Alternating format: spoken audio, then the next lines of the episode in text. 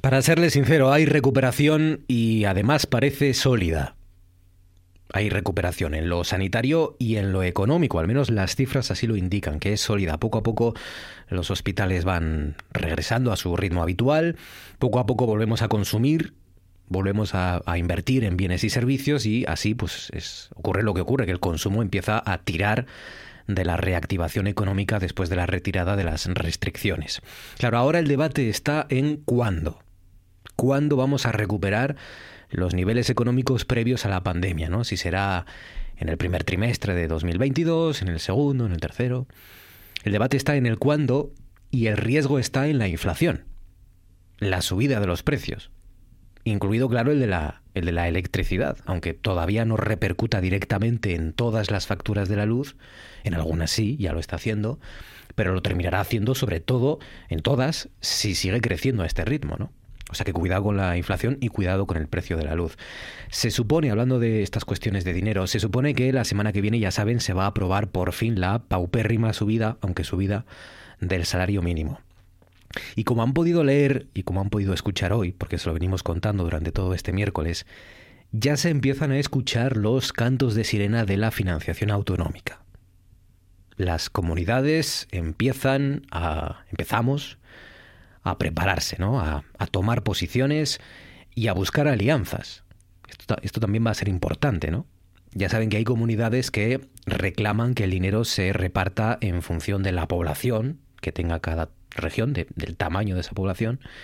Y hay otras regiones como la nuestra, pues que reclama que tengan, que se tengan primero en cuenta otros criterios, como por ejemplo el coste de los servicios, ¿no?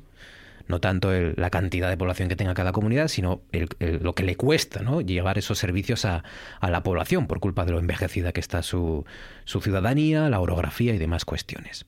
Bueno, en lo único en lo que están todas de acuerdo es en que el modelo de financiación ha quedado completamente obsoleto.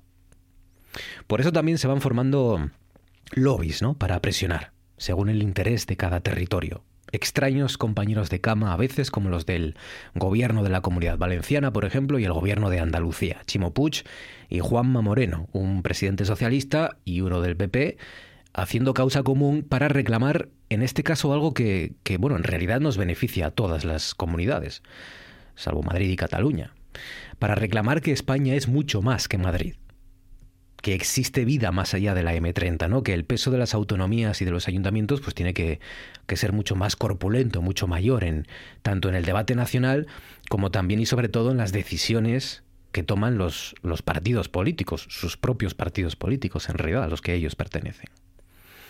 Alianzas entre varones, bloques territoriales, ya ven que a la hora de reclamar mejor financiación, a la hora de pedir más dinero, no hay siglas que valgan. En RPA.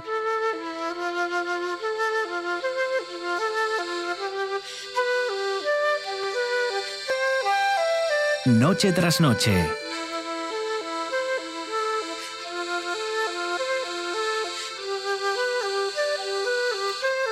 Con Marcos Vega.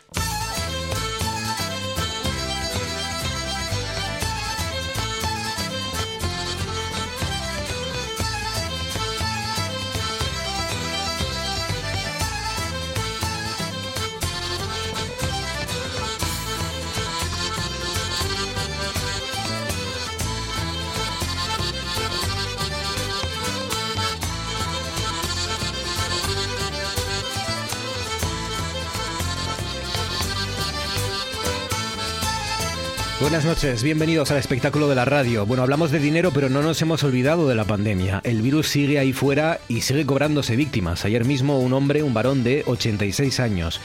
Aunque ya no sea el, primer asunto del día, el virus, como digo, sigue ahí fuera, aunque está controlado. Esta es la, la parte buena de las más de 2.000 pruebas que se hicieron ayer, 2.000 pruebas, solo hemos detectado 10 casos nuevos. Quedan todavía 20 pacientes en los hospitales y quedan 11 en las UCIs asturianas, pero como digo, el virus apenas se transmite entre los asturianos ahora mismo. Entonces, ¿qué? Nos preguntamos, ¿no? ¿Qué nos queda? ¿Qué nos queda para, por ejemplo, poder quitarnos la mascarilla en los interiores? Bueno, pues nos queda consolidar estas cifras durante por lo menos varias semanas, ¿no? Confirmar que se trata de algo definitivo y que no estamos en una situación engañosa, ¿no? En una curva de descenso que pueda repuntar en cuestión de días. Ya estamos más cerca, esto sí. Si seguimos con esta media de contagios y no aparece una nueva variante que, que esquive la eficacia de las vacunas, que hasta ahora no ha aparecido ninguna, pues en unos meses, pues igual podemos olvidarnos ya también de esas mascarillas en los interiores. Pero bueno, hasta entonces mucha precaución. Fabián Solís desencadenado al frente de la parte técnica, con César Inclán en producción. Son las 9 y 5, esto es Asturias, y estas son las diferentes maneras que tienen de ponerse en contacto con este programa. A través de redes sociales, noche tras noche, todo junto, espacio RPA, es nuestra cuenta de Twitter, o si lo prefieren, arroba NTNRPA, que es nuestra cuenta de, de Twitter, he dicho, de Facebook es la primera, de Twitter es esta última. Noche tras noche todo junto, espacio RPA en Facebook, arroba NTNRPA, cuando diga arroba y es siempre Twitter. Y los números de teléfono 2, el más directo 985-080-180 y el WhatsApp 679 11 7803, mensajes de audio y de texto al 679 11 7803. Hoy hacemos tú antes molabas a partir de las 10 especial sobre los Emmys, sobre la entrega de premios la gala de los premios de la televisión en Estados Unidos, en definitiva la gala de, que, reconoce la mayoría de programas, series y miniseries que vemos, ¿no? Y que nos llegan aquí a través de plataformas. Bueno, pues por eso le vamos a dedicar un molabas a repasar los premiados y las series más importantes de la historia en general de la televisión. Así que les proponemos que nos cuenten las suyas, cuál es para usted la mejor serie de toda la historia, cuál le gustó más, qué interpretación le, le atrapó, le cautivó. Por ejemplo, Carolina Garcinuño nos dice, hemos visto The Middle durante todo el verano en familia, en Neox, y nos encanta, dice a cada uno por razones e identificaciones diferentes. Dice es tronchante y a veces pellizca el corazón. The Middle. ¿The Middle es Malcolm, Malcolm the Middle o no tiene nada que ver? Bueno, luego luego lo investigo, Carolina. Ramón Redondo nos dice, no soy muy de series, dice, de las de ahora mismo me quedo con Sex Education de hace unos pocos años, dice la maravillosa señora Maisel. Y de siempre, para mí, la mejor sería El ala oeste de la Casa Blanca, salida de la pluma del genio Aaron Sorkin, dice también ideada por Sorkin y que no tuvo la suerte que merecía, entre otras cosas, por pisar muchos callos al poder en Estados Unidos, dice Estudio 60, una historia ambientada en un programa tipo Saturday Night Live o similar que tenía en sus papeles protagonistas espectaculares de Matthew Berry eh, y Sarah Paulson, por ejemplo. Dice, por cierto, bueno, justamente hoy mismo se cumplen 22 años, nos dice Ramón, del estreno del primer episodio del Ala Oeste, de West Wing. Cuéntenos sus series, sus interpretaciones de televisión, Facebook, Twitter 985-080-180, 679-117803. César Inclán, buenas noches. ¿Qué tal, Marcos? Buenas noches. Cuéntanos cuál es la noticia que hoy no ha interesado a nadie.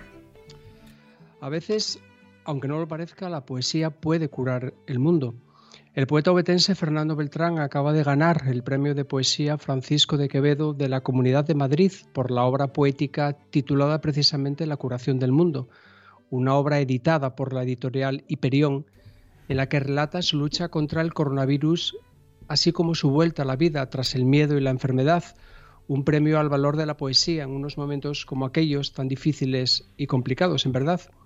Este galardón, convocado a través de la Dirección General de Bibliotecas, Archivos y Museos, está dotado con 10.000 euros y forma parte de los denominados Premios Villa de Madrid, un galardón creado en 1973 pero que no se convocaba desde el año 2011 y que el ayuntamiento ha decidido ahora recuperar para promover la creación poética en la villa, ciudad en la que Fernando Beltrán reside desde que era niño aquel niño nacido en Oviedo allá por 1956, que pocos años después, una mañana en el campo San Francisco, se abrazó con la fuerza infinita de la infancia a uno de los árboles del parque porque no quería partir de su ciudad natal con destino a la capital, lo que haría finalmente a causa del trabajo de su padre. Una ciudad Oviedo que ayer, lloviendo como llovió, quiso tal vez homenajear de alguna manera a Fernando Beltrán, poeta e inventor de palabras, de las que aquel niño haría su profesión y entre ellas aquella maravillosa Lloviedo, nacida directamente de su corazón. 9 sobre las 9, a esta hora en RPA nos vamos a las nubes.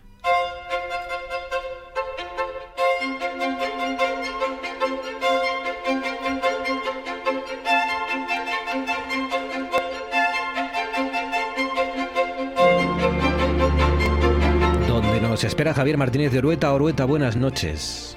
Hola Marcos, ¿qué Muy buenas noches. Un frío Oviedo, al menos hoy. No sé si, bueno, lluvioso también porque ha caído algo de lluvia, pero, pero hace frío. Dime que, que no, dime que va a venir algo más de calor, por lo menos un veranín de estos de San Miguel o de San Martín o algo de esto. Llegará, llegará, sí. La verdad que estos días, sobre todo en líneas generales, yo creo, tanto por la mañana como al mediodía, sí que estamos teniendo temperaturas bastante frescas, pero bueno, podemos decir, los próximos días van a subir algo las temperaturas, van a hacer unas temperaturas más más agradables, así que estos días que estamos utilizando la, la, chaqueta y el paraguas, pues en los próximos días esa chaqueta pues podremos dejar de utilizarla durante, como digo, unos, unos días, Marcos. Bueno, ¿algo que decir de hoy? ¿Alguna cifra donde ha llovido más, donde ha hecho más calor, más frío? Eso es, mira, sobre todo, eh, yo creo que se centran los datos sobre todo con las, con las lluvias, ¿no? con las precipitaciones. Ayer decíamos la zona donde iba a, bueno, la, zona donde iba a llover más de toda Asturias eran zonas del, del oriente, pues sobre todo en el Consejo de Llanes, por ejemplo, ahí en una estación que es en La Romeca, se han acumulado hoy 44 litros por metro cuadrado, por ejemplo, en la capital, en Llanes, 32 litros por metro cuadrado, como ves, sobre todo en esas zonas del oriente, del extremo más oriental es donde más ha llovido, pero por ejemplo, en Oviedo ha llovido, en Oviedo ha llovido menos, 10 litros por metro cuadrado, por ejemplo, en Piloña, 16 litros y medio, pero como decimos, sobre todo en zonas del oriente, donde se acumulado mayores cantidades de, de agua. ¿Y mañana qué nos espera el jueves? Pues mira, mañana jueves, que va a ser el primer, digamos, el primer día íntegro del, del, otoño. Mañana no vamos a tener que utilizar el paraguas en ningún punto de Asturias, yo creo que es la noticia a reseñar. Y vamos a tener muchos más ratos de sol de los que hemos tenido estos días de atrás. Es decir, va a ser un jueves de nubes y de claros. Las temperaturas que también eh, se van a recuperar un poco. Estaremos rondando muchos puntos de Asturias, las máximas estarán rondando los 20 o 21 grados, que hoy son unas temperaturas bastante agradables. No vamos a notar pues ese fresco que hemos tenido durante estos días al mediodía y como digo, de cara a mañana jueves no tendremos que utilizar eh, el paraguas y un jueves de nubes y de claros, Marcos. Muy bien, pues jueves de nubes y de claros. Mm, el viernes tienes algo que decirnos. Te pregunto por el viernes. ¿O lo dejamos el viernes sí, el viernes va a ser un poco la tónica que hemos tenido estos días de atrás, sobre todo la mañana. En todas Asturias va a ser bastante estable, de nubes y claros, pero por la tarde ya van a aparecer las lluvias en unos puntos en concreto, sobre todo en zonas del occidente, ahí es donde va a llover de cada la tarde, mientras que en, el, en zonas del centro y del oriente pues no va a llover nada, vamos a tener que utilizar el paraguas y las temperaturas se van a recuperar un poco más y en algunos puntos de Asturias, sobre todo zonas del sur, llegarán las máximas en torno a los 21 grados, temperaturas todavía más agradables de cara al miércoles, sobre todo en zonas del, sur, Marcos. Pues mañana nos cuentas el fin de semana. Javier Martínez de Urueta, cuídate amigo, gracias. Un abrazo, gracias, hasta mañana. Déjenme que abra ahora el, el cartel del tablón de los anuncios para recordarles. Bueno, por un lado, nos dice desde el Ayuntamiento de Gozón, nos piden que les contemos, sobre todo a la gente que está en ese municipio, que advirtamos a las personas que reciben atención a domicilio, a sus familiares y, bueno, en general a la población de ese, de ese municipio, de Gozón, que se ha producido al menos un contacto por teléfono en el cual, pues hay gente, pues supongo que estafadores, que dicen en llamarse en nombre, dicen llamar en nombre de los servicios sociales municipales para acercarse por el domicilio dicen, realizar una nueva valoración de la ley de dependencia. Bueno, dicen en el ayuntamiento que en ningún caso estas llamadas han sido realizadas por el Departamento de, Ley de Dependencia del ayuntamiento ni nada, puesto que los profesionales siempre se identifican con su nombre y con su cargo. O sea que si ha recibido esta llamada, pues no haga caso y, y si puede, pues póngalo, póngalo en, en conocimiento de la Guardia Civil o de la Policía Local. Cualquier duda que, haya tenido estos días por culpa a lo mejor de estas llamadas, pues se puede poner en contacto con los servicios sociales del Ayuntamiento de Gozón en el 985 88 35 08. Por otro lado, en cuanto a a colaboradores de este programa mañana, que es día, mañana jueves, mañana que es jueves, tenemos a Gaspar Llamazares, a uno de nuestros consejeros de actualidad, presentando su último libro, del que ya hablamos aquí hace ya varias semanas, Pandemonium, Diario de Pandemia y Populismo. Lo va a presentar mañana en la Feria del Libro de Madrid. Lo digo por si alguno de ustedes nos escucha desde la capital del reino o, tiene pensado ir mañana, pues mañana jueves va a estar en la Feria del Libro de Madrid, va a firmar ejemplares de este libro pandémico, de lo que ustedes les quieran llamar, de otros libros también. Ese libro que tiene con la psicóloga Gemma González y también otro médico como él, Miguel Souto Bayarri va a estar, como digo, mañana firmando libros en la Feria del Libro de Madrid, en la librería Poesía Visor, mañana jueves por la tarde. por la tarde, ahí tienen a, a Gaspar Llamazares. Y este sábado hay otra colaboradora de este programa, también muy querida, que es Cris Puertas, que va a poder, en este caso, no firmar libros, sino hacer lo que mejor sabe y lo que más le gusta, que es actuar, interpretar. Y lo va a hacer en, esa, en, esa, en ese cuarteto, en esa obra, cuarteto que, como digo, se estrena este viernes a las ocho y media de la tarde en el Teatro Jovellanos de Gijón. Y vamos a saludar a su directora, que es Laura Iglesia. Laura, buenas noches. Hola, muy buenas noches. Y a preguntarte, Laura, lo primero, si quedan entradas, ya para empezar. Pues quedan muy pocas, me parece. La verdad no he mirado cómo va la venta en estos últimos días, pero vaya, hace un par de días solamente quedaban en el entresuelo al final, al final, al final y ya en general arriba del todo. O sea que pues vamos, en ese aspecto estamos muy contentos. Muy bien, muy bien. Hay que, hay que rebuscar, pero todavía tienen alguna oportunidad para disfrutar de Cris Puertas y de Alberto Rodríguez, los, los grandes protagonistas de esta obra, inspirada en las amistades peligrosas, ¿no? Sí, es un texto de un dramaturgo alemán que se llama Heiner Müller y en efecto está inspirada en las amistades que todo el mundo la conoce, sobre todo por la película de Stephen Frears con John Malkovich y Glenn Close. Y el, ese autor alemán pues lo que ha hecho es coger a estos dos personajes, la marquesa de Merteil y el vizconde de Valmont, y traerlos a un espacio, digamos, como más contemporáneo, en el que, bueno, de, de algún modo se reencuentran en un combate dialéctico donde van a, hablar y a poner sobre la, sobre la mesa sus sus conquistas y todo todo este juego que tienen de seducción y de estrategias para conquistar y, y seducir a sus víctimas, digamos, bueno, víctimas. Mm. Digo víctimas porque son un poco, ¿sabes? Como cazadores, coleccionistas de, amantes. Sí, sí, esos juguetes en, sus manos, ¿no? Em, eh, digamos que son los personajes, son Glenn Close y John Malkovich, eh, eh, los personajes, pero el texto no tiene nada que ver, es otra cosa, ¿no? Sí, bueno, el, el texto es que dentro de estos, el autor plantea que la acción de esa obra se desarrolla en un salón francés, pero también en un búnker después de la Tercera Guerra Mundial, fíjate. son como, es como si estuvieran los personajes en un limbo, en un espacio-tiempo congelados. Y, y estos seres, que además de encarnar a estos dos personajes, encarnan también, juegan al teatro dentro de este limbo en el que viven y también dan vida a los otros personajes, a sus víctimas. Por seguir un poco con el, con el hilo de la película, eh, las, las víctimas de Valmont son eh, la Madame de Tourbel y Cécile de Volange, que eran respectivamente interpretadas por Michelle Pfeiffer y por Uma Thurman, que os acordáis. Y ellos también se disfrazan, digamos, de estos personajes. Son, están como jugando a un teatro dentro del teatro en el que se visten, se, se transforman en todos estos personajes y solamente dos dan vida a toda una trama y a una red de, mm. amantes. Pasión, amor, odio, destrucción, muerte, inteligencia, crueldad, eh, todo eso va a estar en, en, ese cuarteto este, este sábado en, en el Teatro Jovellanos, una obra con la que diste hace 25 años, Laura. Sí, eh, yo conocí este texto pues eh, prácticamente cuando lo escribió el autor, que fue a finales de los años 80 y eso, pues yo a principios del 90 mm, fue cuando por primera vez lo leí y lo conocí y me pareció tan bonito porque el texto, aunque pueda parecer por lo que cuento ahora que es una cosa frívola y un poco culebrón, hmm. está, en, en verdad es un texto muy poético lleno de referencias filosóficas, es un texto muy existencialista que habla también de la el sentido de la vida, ¿no? De cómo vamos quemando el tiempo y quemando la vida y, y, entreteniéndonos con tonterías, pero al final muchas veces no tenemos más que un profundo vacío y al mismo tiempo habla de las diferencias sociales, habla de política, bueno, tiene muchas muchas lecturas y es muy poliédrico, muy interesante y está escrito magníficamente. Tiene un, un lenguaje, unas metáforas y unas imágenes potentísimas. es, una maravilla. Qué ganas tengo de verlo, qué ganas. Eh, bueno, eh, hemos hablado de nuestra Cris Puertas y de Alberto Rodríguez, de los compañeros, pero también está por ahí eh, Cristina Gestido y Mario Bernardo, como músicos, la bailarina Maite Suso, o sea que hay música y danza también.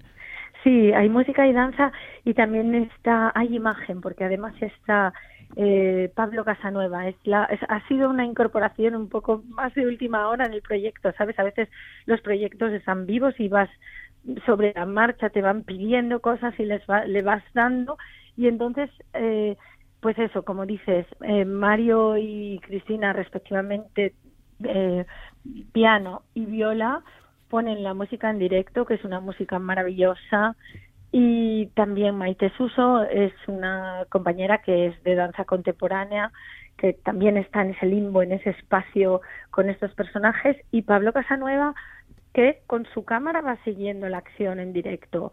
Y nos facilita que podamos ver primeros planos de los actores en momentos de tremenda carga dramática que tal vez si te toca estar sentado en la fila 18 de los jovellanos no puedes ver con nitidez. Y de verdad que no sabes lo que es ver a Cristina Puertas haciendo un monologazo cómo las lágrimas ruedan por sus mejillas con una fuerza, bueno, es, arrollador.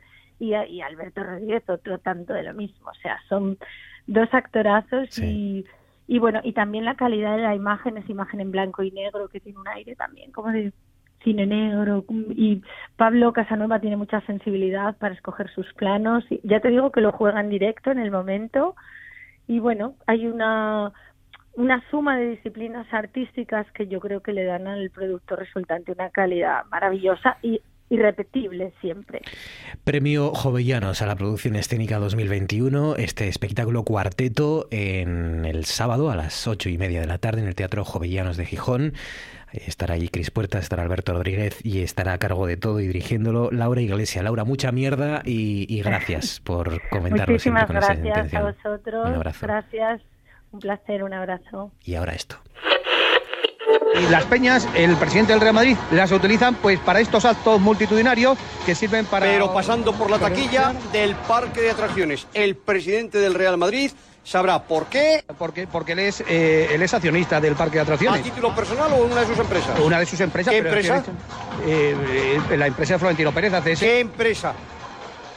Pues ahora mismo no sé Pues cuando se dice hay que tener todos los datos porque de lo único que vivimos es de la credibilidad. Cuando uno de mis profesionales da una noticia, esa noticia tiene que estar debida y auténticamente ratificada y contrastada. Yo le pregunto, ¿ha comprobado usted ese dato? que el señor... ¿Ha comprobado usted el dato si el señor Pérez, a título particular o una de sus empresas, es accionista del parque de atracciones? El señor Pérez tiene acciones desde hace mucho tiempo del parque. ¿A nombre de quién? De las empresas del señor Pérez. ¿Y de qué empresa? La que ahora mismo no tengo el nombre. Pues espero con urgencia y antes de que termine el partido que me pueda usted dar ese nombre para que no quede usted en mal lugar.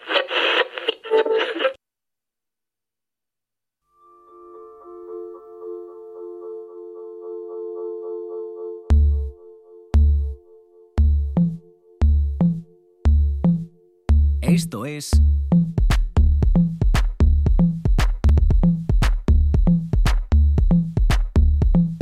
Noche tras noche. Con Marcos Vega. Pues aquí estamos, volviendo a encender la luz de nuestra luciérnaga junto al biólogo David Álvarez. David, buenas noches. Hola, buenas noches, Marcos. Otra vez aquí, otra nueva temporada. Una temporada más y, hablando de lo que más te gusta, fundamentalmente, que son... bueno, me gustaría hablar de otras cosas, pero bueno, muchas veces ya te decía eh, que me joroba mucho ser agorero, a veces, pero bueno, se ve que, que se cumplieron las previsiones que tenían cuando dejamos Sí, al final de la temporada pasada dijimos que, que, bueno que los números de las capturas de salmones eran muy bajos, eran menores que los de los últimos años. Claro, eh, cuando dices eso, pues te acusan de, alarmista, de, que estás exagerando, que al final se recuperan y se pueden recuperar estas cifras. Bueno, pues pues parece ser que no, que no se recuperó, ¿no? Pues no, de hecho, eh, si lo yo creo que hablamos del tema cuando todavía había empezado, al, o al mes más o menos, eh, pues viendo las cifras y comparando con otros años, pues eh, decíamos, no solo yo, sino más gente que trabaja con el tema, que, las cifras sí que eran mejor, que eran peores, o sea, que serían muy bajas y que se pronosticaba más o menos que según según la tendencia de otros años, pues iba a ser otra temporada nefasta, ¿no? Que ya cuando lo comentamos y lo comentamos en el programa, pues por supuesto dijeron que éramos unos agoreros, que ya veríamos cómo se recuperaba la temporada, etcétera, etcétera, etcétera ¿no? Y justo cuando acabó la temporada, que no pudimos presentar los datos finales en el programa, pues se confirmó lo que esperábamos desde el principio, ¿no? O sea, los números no engañan y la realidad es que se pescaron 580 salmones, 180 y algo, que es, eh, bueno, bien la tendencia, se ve que es el tercer peor año de los últimos años y que la tendencia sigue a la baja. Sigue a la baja y confirma que eh, las medidas que se están aplicando actualmente pues directamente no funcionan, ¿no? Hay que dar un golpe en la mesa de una vez y plantearse que o se hacen cambios drásticos en la, en la política pesquera o deportivo pesquera, como lo quieras llamar, o si no, pues como desgraciadamente pronosticamos también, pues nos vamos a quedar sin salmones. Y, hay que hacerlo, siempre lo repetimos, por el bien de, bueno, del salmón, por supuesto, pero también de los propios pescadores, ¿no? Que, es que se van a quedar sin su afición o deporte favorito o, su sustento, ¿no? Es, decir que... eso es la, paradoja de, todo esto, ¿no? Eh, y también, eh, todas las cosas hay que decirlas, mientras que hace unos años parecía que éramos muy pocos y que la mayoría de los pescadores estaban pues a favor de seguir pescando, ahora hay que eh, decir, porque la verdad hay que decirla, que ahora hay muchas eh, asociaciones, varias asociaciones ya parece que ya no opinan lo mismo. De hecho, hace poco una una reunión, que eso es lo más alucinante, de cinco de estas asociaciones que eh, sorprendentemente pedían pues no solo que se dejara pescar, sino que se pescara más, que se pescara más días, que dejaran de poner limitaciones, que pescaran con más cebos y que se continuara con las repoblaciones, lo que ya comentamos aquí muchas veces, que no solo está, es evidente que no funcionan, sino que eh, los efectos son incluso más negativos de que si no se hicieran. Pero por eso quiero decir también que, aparte de esas cinco asociaciones que salieron en prensa, hubo otras asociaciones, algunas de los mismos ríos, algunas del, del río Narcea incluso, que de la, Asociación de Fuentes de Narcea entre ellas, que salió en el periódico hace que tuvo una reunión con el, los responsables de la administración y pedían exactamente lo que llevamos pidiendo nosotros hace tiempo, ¿no? Por una parte, que se dejara de pescar o al menos que se bajara la presión sobre, sobre el salmón y que cesaran las repoblaciones. Y daban un dato que me gusta que lo hayan dado ellos para que para que no digan que somos nosotros los biólogos que estamos en una especie de complot, sino que decían que en todo el Narcea, lo decían ellos, el presidente de esa asociación, basándose en datos oficiales, que solo se había sacado de los 300 salmones que se pescaron en Narcea, solo uno procedía de repoblación. Imagínate lo que es eso, de los millones de salmones que llevan soltando desde que empezó las repoblaciones, hmm. este año se cogió un salmón.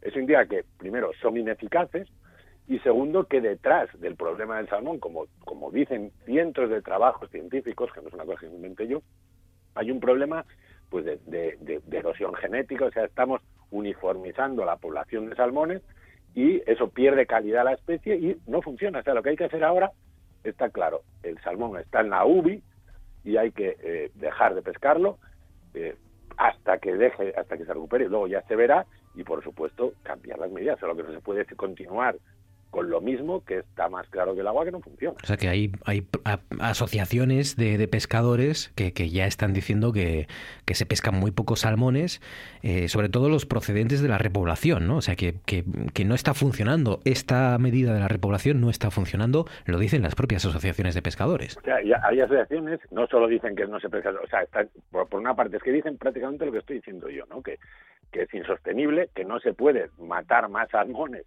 porque si seguimos matando salmones vamos a acabar con ellos.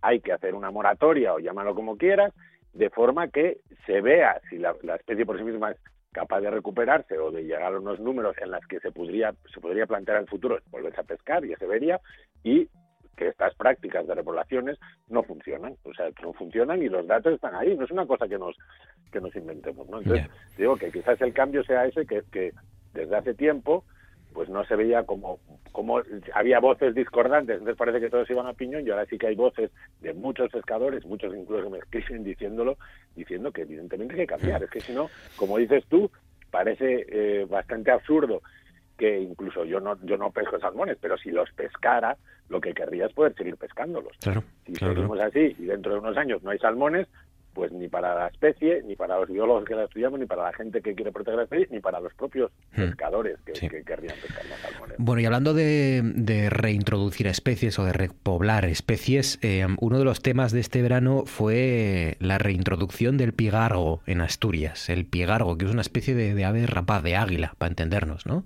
Bueno, y eso es, es un, un- bueno, ¿Qué esto, es? esto daría para mucho, para mucho. Y, y volvemos al tema, al tema también, en parte del tema de las repoblaciones, ¿no? Primero, eh, me imagino, para explicar a la gente lo que es un pigargo, ¿no? Porque mucha gente, probablemente muchos de los oyentes no lo sepan, ¿no? El, el pigargo es quizás es la- el ave rapaz más grande que hay en Europa. Es un ave que tiene hábitos, bueno, es cazadora, es pescadora, es carroñera y es un bicho muy tocho, muy grandote, ¿no? Entonces, eh, Me, ha gustado la, que- parte técnica bióloga de un bicho muy tocho. Me, Un tocho lo- muy grandote se- porque si se ha entendido ves, muy bien. haya visto, Claro. se entiende porque realmente yo creo que es la palabra que mejor le viene. ¿no? El bicho es tocho, tiene un pico enorme y es un animal Sí, sí, consistente y considerable. ¿no?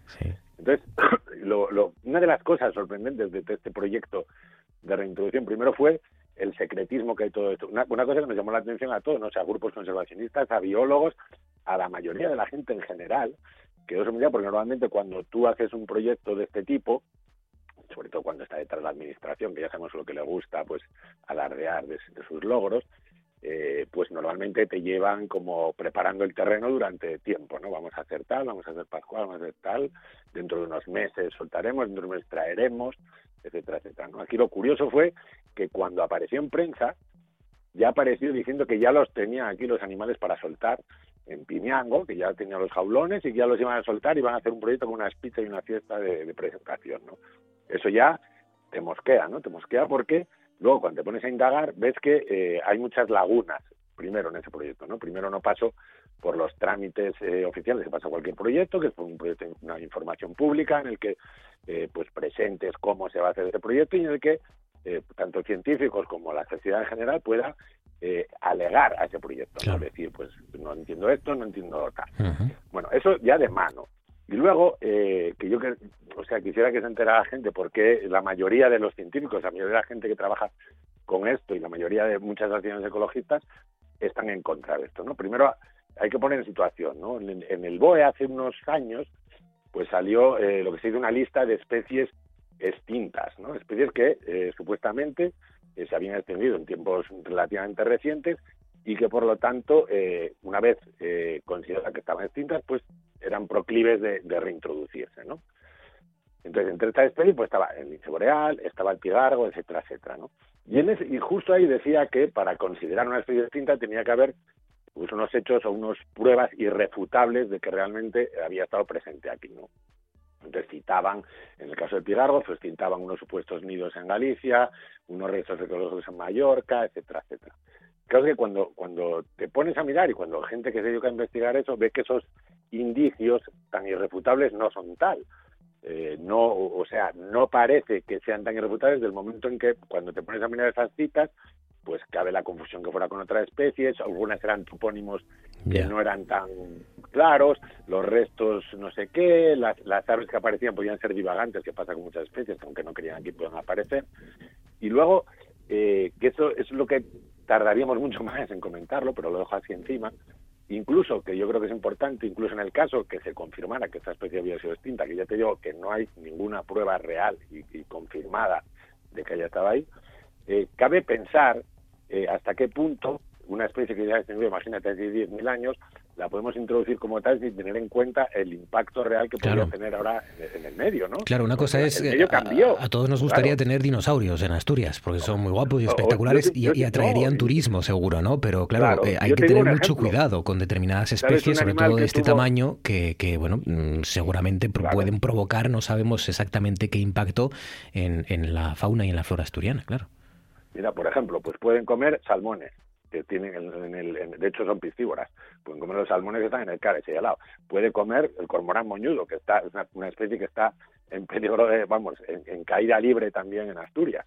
Puede comer eh, corderos, que comen corderos en Escocia y pruebas con corderos. O sea, imagínate todo lo que hay detrás y que yo no veo o no vimos eh, qué hay detrás del proyecto y qué, y qué estudios hicieron para evaluar el, el impacto. Y ya, aparte de todas estas cosas, una cosa que también llama la atención es que viendo cómo estamos en Asturias en, en- en plan de conservación. Te digo, y habiendo especies como el urogallo, como el cormorán moñudo, como el ostrero, con los bosques como están, con la raza costera llena de eucaliptos, etcétera, etcétera, en el que realmente se podría hacer una, una inversión por parte de la administración y un esfuerzo por recuperar lo que todavía nos queda Hmm. y que todavía no se extinguió. Te, te hablo de, del mismo de estas especies. Parece un poco absurdo que nos embarquemos en un proyecto de estas dimensiones Claro, que es prioritario intentar que no se extingan las que tenemos antes de empezar a recuperar las que se han extinto. Exactamente. Entonces yo creo que ahora eh, todavía no se soltaron, se soltarán, pero evidentemente eh, haremos todo lo posible porque se, por- porque recapaciten de una vez, o sea, porque realmente el impacto puede ser. O sea, aquí se habla, fíjate, lo que está hablando aquí es del impacto turístico que puede tener, o sea, de la gente que puede venir a Piñango a verlo como si se fueran a quedar ahí parados, como las pitas. Pero, pero, o sea, que tú plantees una reintroducción de una especie que puede tener un elevado impacto y destines unas cantidades de dinero público a esto, teniendo las necesidades que tenemos aquí, y que el, el objetivo principal sea el impacto turístico que puede tener y la gente que puede venir a verlos, me parece Un bueno, poco frívolo, sí. demencial. Sí, sí. un poco frívolo, no se me ocurre una palabra mejor. Salmones frívolo y pigargos. Y De momento, en esta primera intervención de la nueva temporada de La Luciérnaga. David, cuídate mucho, amigo. En plena forma has llegado. Gracias. Venga, un, Un abrazo, abrazo. Marcos, y a todos los oyentes. Esto es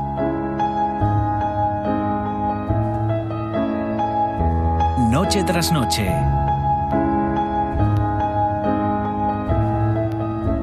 Con Marcos Vega.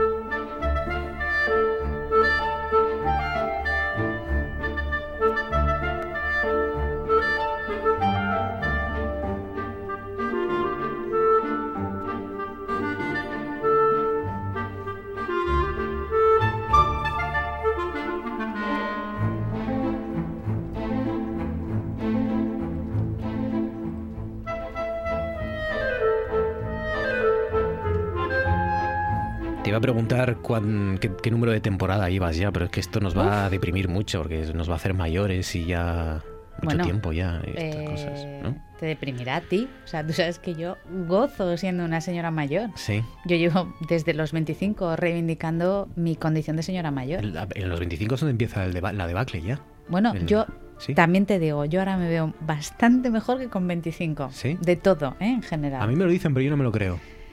Que, me que yo estoy mejor que cuando También. tenía 25. que yo estoy mejor.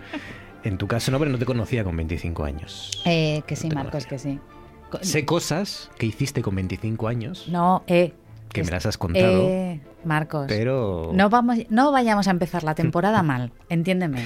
Sharon Calderón, buenas noches. Buenas noches. Eh, ¿Vamos a rebajar la calidad de esta temporada? ¿Un porcentaje a lo mejor? Un... Yo creo que sí, un poquito, poco, ¿no? Porque Sobre todo, está demasiado, mejor- demasiado bien acostumbrada la audiencia. claro, por ir un poco a contracorriente. Ah. La gente te dice, esta temporada va a ser mejor que, Pero la, no- no puedes que con las ese ritmo. anteriores y tal. No. Y dices, pues no, mire, No. en esta sección vamos a bajar un Un poquito, poquito, peor, la calidad. sí. ¿Se a acuerdan de la temporada pasada? Pues un poquito peor. Tampoco que nadie Un se poquito, escandalice, Un es decir, porcentaje, un 3% a lo mejor. un- Claro, no que no cambien de emisora, por favor. Va a ser casi una cosa imperceptible, solo para los muy cafeteros. Claro, claro, claro. Solo para los muy trasnocheros. Pero muy trasnocheros que se acuerden de memoria de todo lo que contamos y dijimos aquí la temporada pasada, pues que esta temporada a lo mejor al final digan, "Mm, me gustó más la, la- Fue un poquito peor. la séptima ¿eh? Pero que o, sepan, las- o la quinta temporada. pero que sepan que ni mentimos y que sobre todo y por encima de todo vamos a cumplir con el objetivo marcado, que es ser un poquito peores que la temporada pasada. Mm.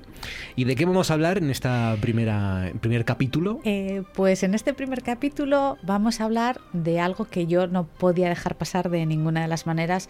No te eches atrás, lo consulté contigo y tú me dijiste, a por ello, a por ello. Me- Sí. Además me lo dijiste como entusiasmado. Yo te, te azuzo. Sí, me lo dijiste entusiasmado. Eh, y vamos a hablar sobre la Iglesia Católica, vamos a hablar sobre los escándalos de la Iglesia Católica y lo vamos a hacer a propósito del personaje favorito de este verano. El culebrón de este verano. Mi personaje favorito, que ha sido el ex obispo de Solsona. Sí. ¿Mm? Este Sí, sí. Este señor que, que- que ha salido de todo sobre su vida ah, y, y lo último que sabemos es que estaba poseído por el demonio, que me parece fantástico y, y maravilloso. Hubo dos culebrones este verano que yo seguí con fruición. Eh, uno fue el del... Con saña. Sí, uno fue efectivamente el del obispo de Solsona. Que no acabó, ¿eh? que no ha Eh, terminado. Desde que despertamos un día con ese titular, ¿no? De el obispo de Solsona eh, enamorado de una autora de novelas mm, de corte Erot- sata- erótico, y erótico satánico. satánico. Erótico satánicas, Que yo no sabía que esto era un género, ¿eh? Yo tampoco. Yo las eróticas sí, las satánicas y eróticas no, pero, pero oye, eh, puede ser. Eh, e- ese fue uno de los, de los grandes culebrones y el otro fue el del pene menguante del escanciador de Cangas de Onís. Ah, que también, esto- efectivamente. Lo vi, hace, lo vi hace relativamente poco. El escanciador desnudo que, que divide el- con su tamaño del pene a los... Bueno, divide. Bueno, yo no, Bueno. yo, eh, yo ya soy lo suficientemente mayor, retomando el tema de la edad y la sabiduría, Sí. como para saber que hay ciertos temas que no se deben tocar por pudor, no, por prudencia. De que empieza por peta. de todos los titulares, tengo que reconocer que creo que aquí nos superaron por una vez, sin, sin que sirva de precedente, nos superaron los compañeros de Nacional, porque yo me quedo con un titular del mundo que rezaba Pepín y el pene menguante del escanciador de Cangas de Onís. O sea, tú y es de, yo qué sé, de Villanueva y, y, la Geltrú, por ejemplo, y te levantas un día y lees El Mundo y dices Pepín y el pene menguante y dices, Y di- aquí me quedo. No, no, y dice aliteración de la P. Claro, me- voy a Cangas de Onís este verano. La historia del polémico tótem en una rotonda asturiana que el PSOE defiende y un concejal conservador ve machista. Sí. Pues, pues bien Y- por Pepín. Y hay que ir a visitarlo. Sí. O sea, que, n- no digo yo que vayamos en modo peregrinación, pero hay que ir a visitarlo. Y los escándalos de la Iglesia Católica, entonces, aparte de los paraguazos que recibió Claro. ayer, lo viste, ¿no? En la Sí. después de la, de la misa, no hay gusto sí. a un OBT, no hay gusto la misa y se presentó ayer en San Mateo en la Lo comenté, lo comenté en redes sociales, pero esos son Sí, feligreses sí. exigentes. Claro, claro. Es decir. ¿por qué tenemos, quiero decir, una cosa es que rebajemos la calidad de esta sección, pero ¿por qué hay que rebajar la calidad de los de los sermones de la misa? Pues no, que los feligreses Hombre, sean antes de, exigentes. antes de emprender la paraguazos con el, con el, con el cura, mm, Bueno, hay ah, otras maneras, ¿no? no sabemos, El- cu- no sabemos cuántos sermones malos da- llevaba. Darle, por ejemplo, una crítica en TripAdvisor mala. No, no sabemos cuántos, misa- no sabemos cuántos sermones malos llevaba. Entonces, por tanto, yo a priori no, no aplaudo la actuación del- de este feligrés, pero puedo incluso llegar a comprenderla. ¿eh? No la comparto, pero puedo llegar a comprenderla. Es que políticamente correcto me ha Porque, porque quedado. tú ¿eh? crees que había a lo mejor ya Yo creo que hay un histórico ahí ya fijo. Muchas misas malas había hay- acumuladas ya. Claro. Muchos sermones de Wikipedia, muy de este señor no se lo ha currado como sí. se lo tiene que currar. Sí, ¿eh? sí. Pues a lo mejor eh, incluso hablaba en plan de colegueo y no con este tono con el que hablan todos los sacerdotes, que es obligado. Claro. Es, pero un cura moderno, no. No. ¿Quién quiere un cura moderno? Mira, Nada. mira el obispo de Solsona, muy moderno, muy moderno y mira cómo acabó. Exacto, ¿eh? exacto. Entonces, las modernidades para quien las quiera. ¿Por qué? Porque yo quiero recordar aquí algo que ya hemos dicho en alguna ocasión, eh, que mm, somos muchos los que nos definimos como hacía Gustavo Bueno con respecto a nuestra relación con la Iglesia Católica. Es decir, nosotros somos ateos católicos. ¿Qué significa esto? Pues que somos ateos en el sentido más estricto de la palabra, no creemos en Dios, pero sí entendemos que la tradición católica acompaña a la historia de España y a la historia de gran parte de la humanidad y que la Iglesia Católica como institución es una institución admirable. Es una institución admirable porque mm, yo reto aquí a quien sea a que me diga una institución que haya durado más de 2000 años con la salud y la entereza con la que ha sobrevivido y sigue sobreviviendo la Iglesia Católica. Hay influencia todavía. Entonces, Cada en- vez menos, pero influencia. bueno, todavía. el Papa sigue llenando titulares, es decir, el Mm. Papa dice hola, buenos días Mm. y, y- y dice obviedades, porque el Papa Francisco no hace más que decir obviedades desde mi punto de vista, ¿eh? y, y, sin embargo sigue llenando páginas de prensa. Con lo cual, eso significa que influencia tiene, y, y tenemos que recordar que es el jefe de millones de católicos en todo el mundo. Claro, sin el catolicismo no se entiende prácticamente nada de la historia de España. Me voy a hacer conscribir al tema de España. Sin el catolicismo, pues por ejemplo, no puedes entender... Eh, los no festivos. No puedes entender los festivos, no puedes entender, no, no, puedes ir al Prado y entender la mitad de los cuadros que están allí colgados. Mm, las catedrales, el arte. Eh, efectivamente. Sí. Y en el mundo de la filosofía, pues hombre, San Anselmo, San Agustín, Santo Tomás, toda la escolástica, quiero decir, el papel que juega el catolicismo dentro de, de, toda la historia en todos los sectores de España es absolutamente importantísima. Y por eso hay que conocer la institución. La cuestión es que las referencias que nosotros tenemos de la institución católica suelen ser más o menos estas. En un último y desesperado esfuerzo por evitar una tercera guerra mundial, un hombre logrará triunfar en lo que todos los líderes mundiales han fracasado. Ese hombre había estado prisionero en un campo de concentración ruso. ¿Acepta la elección? Debe responder ahora. Acepto. Ahora es el Papa. Que, que, cómo mola escuchar las que películas sí, ¿eh? por la radio, porque me acabo de dar cuenta de algo que no me había dado cuenta nunca al ver la película, A ver. que es Homer Simpson. Efectivamente, es Homer Simpson. ¿Sabes? Te, te, voy a decir una. Eh, la, la, el, el, primer actor que encarnó a Homer Simpson, la voz de las primeras temporadas de Homer Simpson, tiene relación con Oviedo, porque era un hermano de Gustavo Bueno. No me digas. Sí.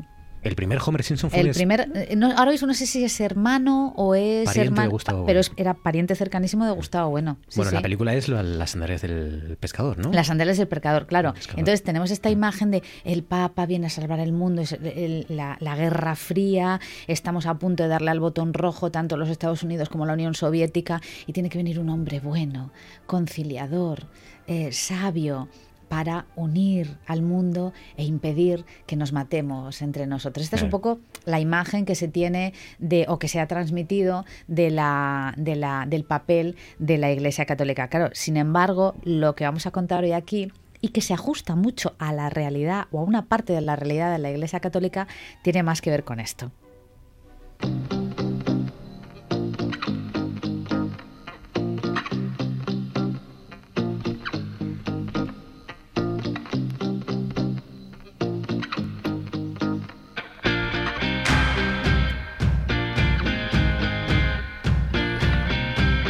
Así es como empieza una de las series que más nos ha gustado en los últimos años, hablando de series que hoy vamos a hacer un especial Emmys, El joven papa. Eso es, así, como, así es como empieza el joven papa con un paseo de un maravilloso y sexualizado Jude Law vestido de papa, de papa de calle, no mm. vestido de papa de bonito, vestido de papa de calle, paseando a lo largo de unos cuadros y creo que hasta se llega a encender un cigarro. No, no, no se llega a encender el cigarro, pero sí que es verdad que al final de este, de este comienzo, de esta entradilla, eh, termina con una mirada directamente a cámara, pasando esto lo que llaman la, la cuarta pared Sí. y haciéndole un guiño coquetón a todos los espectadores. Sí. Muy sexual muy se y muy sexualizado. Tanto es así que hay un momento en el que yo entiendo que si algún creyente está viendo esta serie pueda llegar a sentirse tremendamente incómodo, porque tanto en el joven papa como en el nuevo papa que interpreta eh, John, John Malkovich, Malkovich. Mm. John Malkovich, que también es alguien que está verdaderamente cargado de erotismo, eh, puedas llegar a sentirte incómodo porque dices, ostras, me está pareciendo que el papa es un tío bueno. Claro. O sea, ¿eh? Pues mm, esto... Sí, sí. Y juega con eso constantemente. Y juegan con eso constantemente. una- esa secuencia antológica del I'm sexy and I know it, de, que, que se está vistiendo por primera vez con toda la parafernalia. Eh, exacto. Y de hecho, la segunda temporada empieza con Jude Law saliendo del agua eh, con un bañador mínimo de color blanco y unas bellas jovencitas flanqueándolo con unos balones, que, lo, lo que te está es provocando constantemente Sí. con el tema de la sexualidad y la iglesia y nada menos que con la figura del Papa. Bueno, pues la historia que, como dijimos antes, vamos a empezar a contar, tiene más que ver con esta idea de la iglesia católica, porque claro, estamos ante un señor, Xavier Nobel, muy conocido por ser muy, eh, muy problemático y muy polémico en muchas cuestiones, que si organizaba cenas evangelizadoras, que se hacía como cosas muy muy raras, muy raras en el sentido de novedosas en el contexto de la iglesia o que se practicaban poco. Todos sabemos que se pronunció en favor del, del referéndum independentista, etcétera, etcétera. Bueno, pues este señor en un momento dado dijo, hasta aquí he llegado, se acabó, me he enamorado de una escritora de novela erótico satánica, que insisto, no sabía que era un género y causa una gran conmoción entre, entre toda la población eh, atea, creyente o no creyente. Claro, esto que a priori se presenta como una cuestión eh, mm, exótica, resulta que está constantemente presente en la historia de la, del catolicismo y por eso es necesario conocerla para no alarmarte demasiado, ¿no? Es un poco lo que pasa que hablamos también aquí de la película Amén de Costa Gabras, ¿no? Alguien que no conoce la historia de la Iglesia Católica se extraña de que Pío XIII, creo que era Pío XIII, eh, le diga a los nazis, eh, yo voy a mirar para otro lado, voy a hacer como si voy, a no voy a no voy a voy a mirar por otro lado y decir, bueno, matáis judíos, bueno, pues no voy a decir nada. De momento, mientras no toquéis a los cristianos. Pero, exacto, pero a los católicos ni me los toquéis. Claro. esto, si tú no conoces la historia de la Iglesia Católica, pues te puede sorprender un poco. Y entiendo que sorprenda más a un creyente que a un ateo. Un ateo no le sorprende. Un ateo dice, coño, es que es lo que tenía que hacer este señor. Guardar a sus fieles, ¿no? A su rebaño, proteger a su rebaño. Pero. Pero claro, con el tema del satanismo, ¿no? Por ejemplo, eh, se ha hablado, una de las conclusiones a las que se ha llegado es que este señor está poseído por el demonio. Yo quiero recordar aquí que nosotros ya hablamos de satanismo antes de que se pusiera de moda con el tema de Xavier Nobel, eh, porque hablamos de la película Hail Satan. No sé si lo recordarás. Ese documental de, en, Estados Unidos de una serie de tipos que usan el satanismo, no se sabe muy bien si para para criticar el sistema y, la connivencia de la política norteamericana con la religión o si porque realmente están convencidos y son satánicos. Eh, ¿no? lo teníamos muy claro, yo creo que es la primera opción, es decir, eran unos señores que criticaban la libertad de expresión y la libertad de religión porque decían, decís que hay libertad de religión, pero solo hay libertad de religión para ser católico o, o quiero decir, estar en la órbita del cristianismo, no del catolicismo. Dice, porque nosotros que practicamos la religión satánica no nos dejáis. ¿eh? Entonces, eh, el, documental es realmente divertido eh, por muchos aspectos y muy interesante, sobre todo, sobre todo por este. Pero también hablamos, no sé si lo recordarás, del misticismo y de Santa Teresa de Jesús. Y leímos aquí unos poemas de Santa Teresa de Jesús que, si tú los ves en exento, son casi, eh, no voy a decir pornográficos, pero muy eróticos. Es decir, si tú, no le, si tú le estás leyendo algún poema místico de Santa Teresa de Jesús y no les dices que se lo está dirigiendo a Dios, dices, madre mía, o sea, esto está on fire absolutamente. Con lo cual, tengamos muy presente que la relación eh, erótica eh, en la iglesia, el erotismo en la iglesia católica está más presente de lo, que, nosotros mm. de lo que nosotros podemos, eh, podemos creer. Hay una figura que es clásica en la historia reciente también y no tan reciente de la Iglesia Católica que es la figura de la barragana. La barragana era la mujer que tiene un término despectivo, en el diccionario te encuentras eh, como sinónimo de prostituta, pero bueno, hay tantos sinónimos de prostituta en el diccionario que una ya se pierde. ¿eh? Eh, mujer pública, prostituta, hombre público, hombre de, político. Político y tal, y dices, hombre, por Dios. cuando ah, dices de una mujer es una gran profesional, todavía hay gente que se ríe y hace, y se ríe, dice, pero ¿por qué está? No, es que es puta y tal. he dicho puta, no se puede decir. no. ¿He empezado mal la temporada? No te preocupes, lo editamos luego. Vale, eso. Lo, lo siento, voy a pedir perdón porque ahora esto es lo que se lleva mucho. Lo siento, no volverá a ocurrir. Bueno, no, es mentira, a lo mejor vuelve a ocurrir. ¿Qué era una barragana entonces? Entonces, una, una barragana era la mujer que acompañaba a la casa sacerdotal al sacerdote y le hacía la. Ah, claro. Vivía con él, pero vivía. Comida, le, Exacto, le limpiaba la ropa, tal. Pero claro, vivía en la casa sacerdotal. ¿Y qué pasa? Marcos, que el roce hace el cariño. Claro. Es decir, ¿Tú esto... que sí? No, no, yo creo no, yo lo sé. Que en algún caso. lo sé porque, porque se llegó a plantear en algunos sínodos y en la legislación civil que hacíamos con las barraganas que tenían hijos, que todo el pueblo sabía que eran los hijos del sacerdote, si las barraganas y sus hijos podían heredar los bienes del sacerdote. Es decir, esto está perfectamente documentado en la documentación eh, eclesiástica. Y esto mm. existía y es así y sigue existiendo cada vez menos. Pero esto es absolutamente riguroso y cierto. Y luego está otro em, camino que yo le animo a todo el mundo a explorar, no sé cuánto tiempo tenemos. Si Dos minutos, como mucho. Pues le animo a todo el mundo a explorar, que son las sentencias del Tribunal de la Inquisición. ¿Eh? en el, el, Tribunal de la Inquisición, que lejos de parecerse a esa cosa de locos, que no hacían más que matar brujas, tengo que recordar aquí que los ingleses mataron bastante más brujas que... los alemanes. Y... Que, y los alemanes, que el Tribunal de la Inquisición, claro, encontramos sentencias maravillosas, que, y, y voy a citar literalmente una, una clasificación que encontré en un estudio de un doctor en la Universidad de Salamanca. Esta es la clasificación que hace de las sentencias. Vígamos, fornicarios, supersticiosos, blasfemos, sacrílegos, irreverentes. Y yo sé que he dicho fornicarios, ha dicho todo el mundo, ¡uy! Ha dicho fornicarios. Fornicario me gusta. Fornicarios, sí, yo sé que le gusta.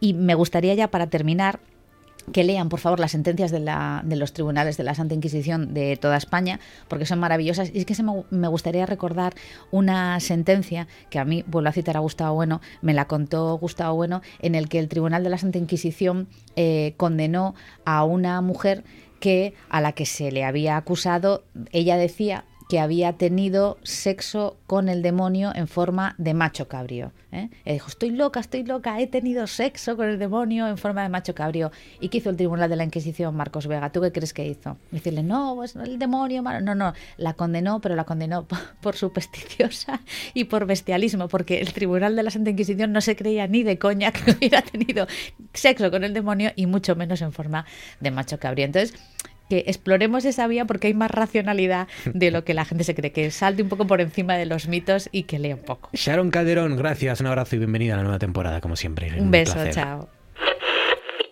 Conocemos la imprevisión del tiempo y el estado del tráfico. Espera, espera un momentín, ¿eh? Rubén, para grabar el punto radio. No puedo. Ahora, así de claro. Es que hay alguna... También toma por culo. Hay alguna... Dile tú que no hay nada. Hay, ah. Sí.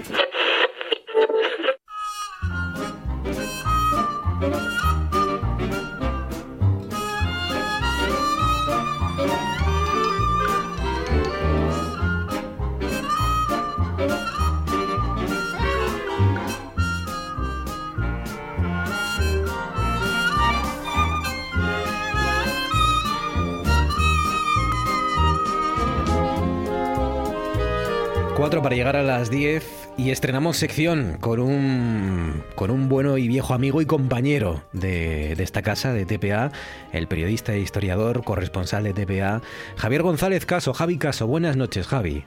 ¿Qué tal? Buenas noches, Marcos. Ya tenía yo ganas de saludarte aquí en antena, Javi, y, y de que nos contaras a todos y nos, eh, y nos enseñaras muchas de tus historias, de las historias que, conoces, de, toda tu trayectoria profesional y de, y de lo que haces cada semana, ¿no? Porque seguís pateando las, las quintanas, seguís pateando las calellas y, y, tenéis también muchas historias que contar cada semana. ¿Qué has hecho estos días? ¿Qué te ha tocado? Sí, pues mira, eh, mi compañero, el cámara César Orro y yo, con el que formo equipo, iniciamos turno este lunes. -huh. Y bueno, como tú sabes, los corresponsales nos toca hacer de todo, temas variados, muy locales. El, el lunes empezamos haciendo una información sobre una mejora de caminos rurales en Cangas de Onís. Ayer estuvimos en una feria ganadera en Benia.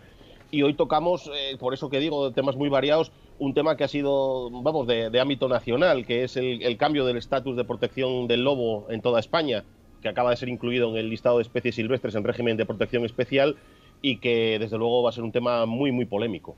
Has hablado con ganaderos entonces, ¿no? Supongo. Sí, sí, sí. Hoy, hoy lo que hicimos fue hablar con, con, ganaderos, con representantes ganaderos de aquí de, de la zona para, para, ver un poco sus reacciones ¿no? a esa decisión ministerial que ellos temían, que hasta ahora tenían la esperanza de que no se llevara a cabo, pero que a partir de hoy, pues evidentemente ya entra en vigor y va a suponer muchos cambios. Por ejemplo, los controles de población, el plan de gestión del lobo que hasta ahora venía eh, desarrollando el Principado de Asturias, eh, pues realmente está un poco en el aire. Ya. Bueno, y ahora vamos también a las, las, otras cuestiones que vamos a tratar cada miércoles contigo, que son las historias que, recopilas, que conoces de, de, Cangas de Onís y alrededores. Y hoy vamos a irnos hasta Villa María, que es una casa indiana que hay allí. Sí, eh, Villa María es una de las casas indianas, eh, bueno, yo creo que más notables y sobresalientes que hay en, en Cangas de Onís, hay varias más.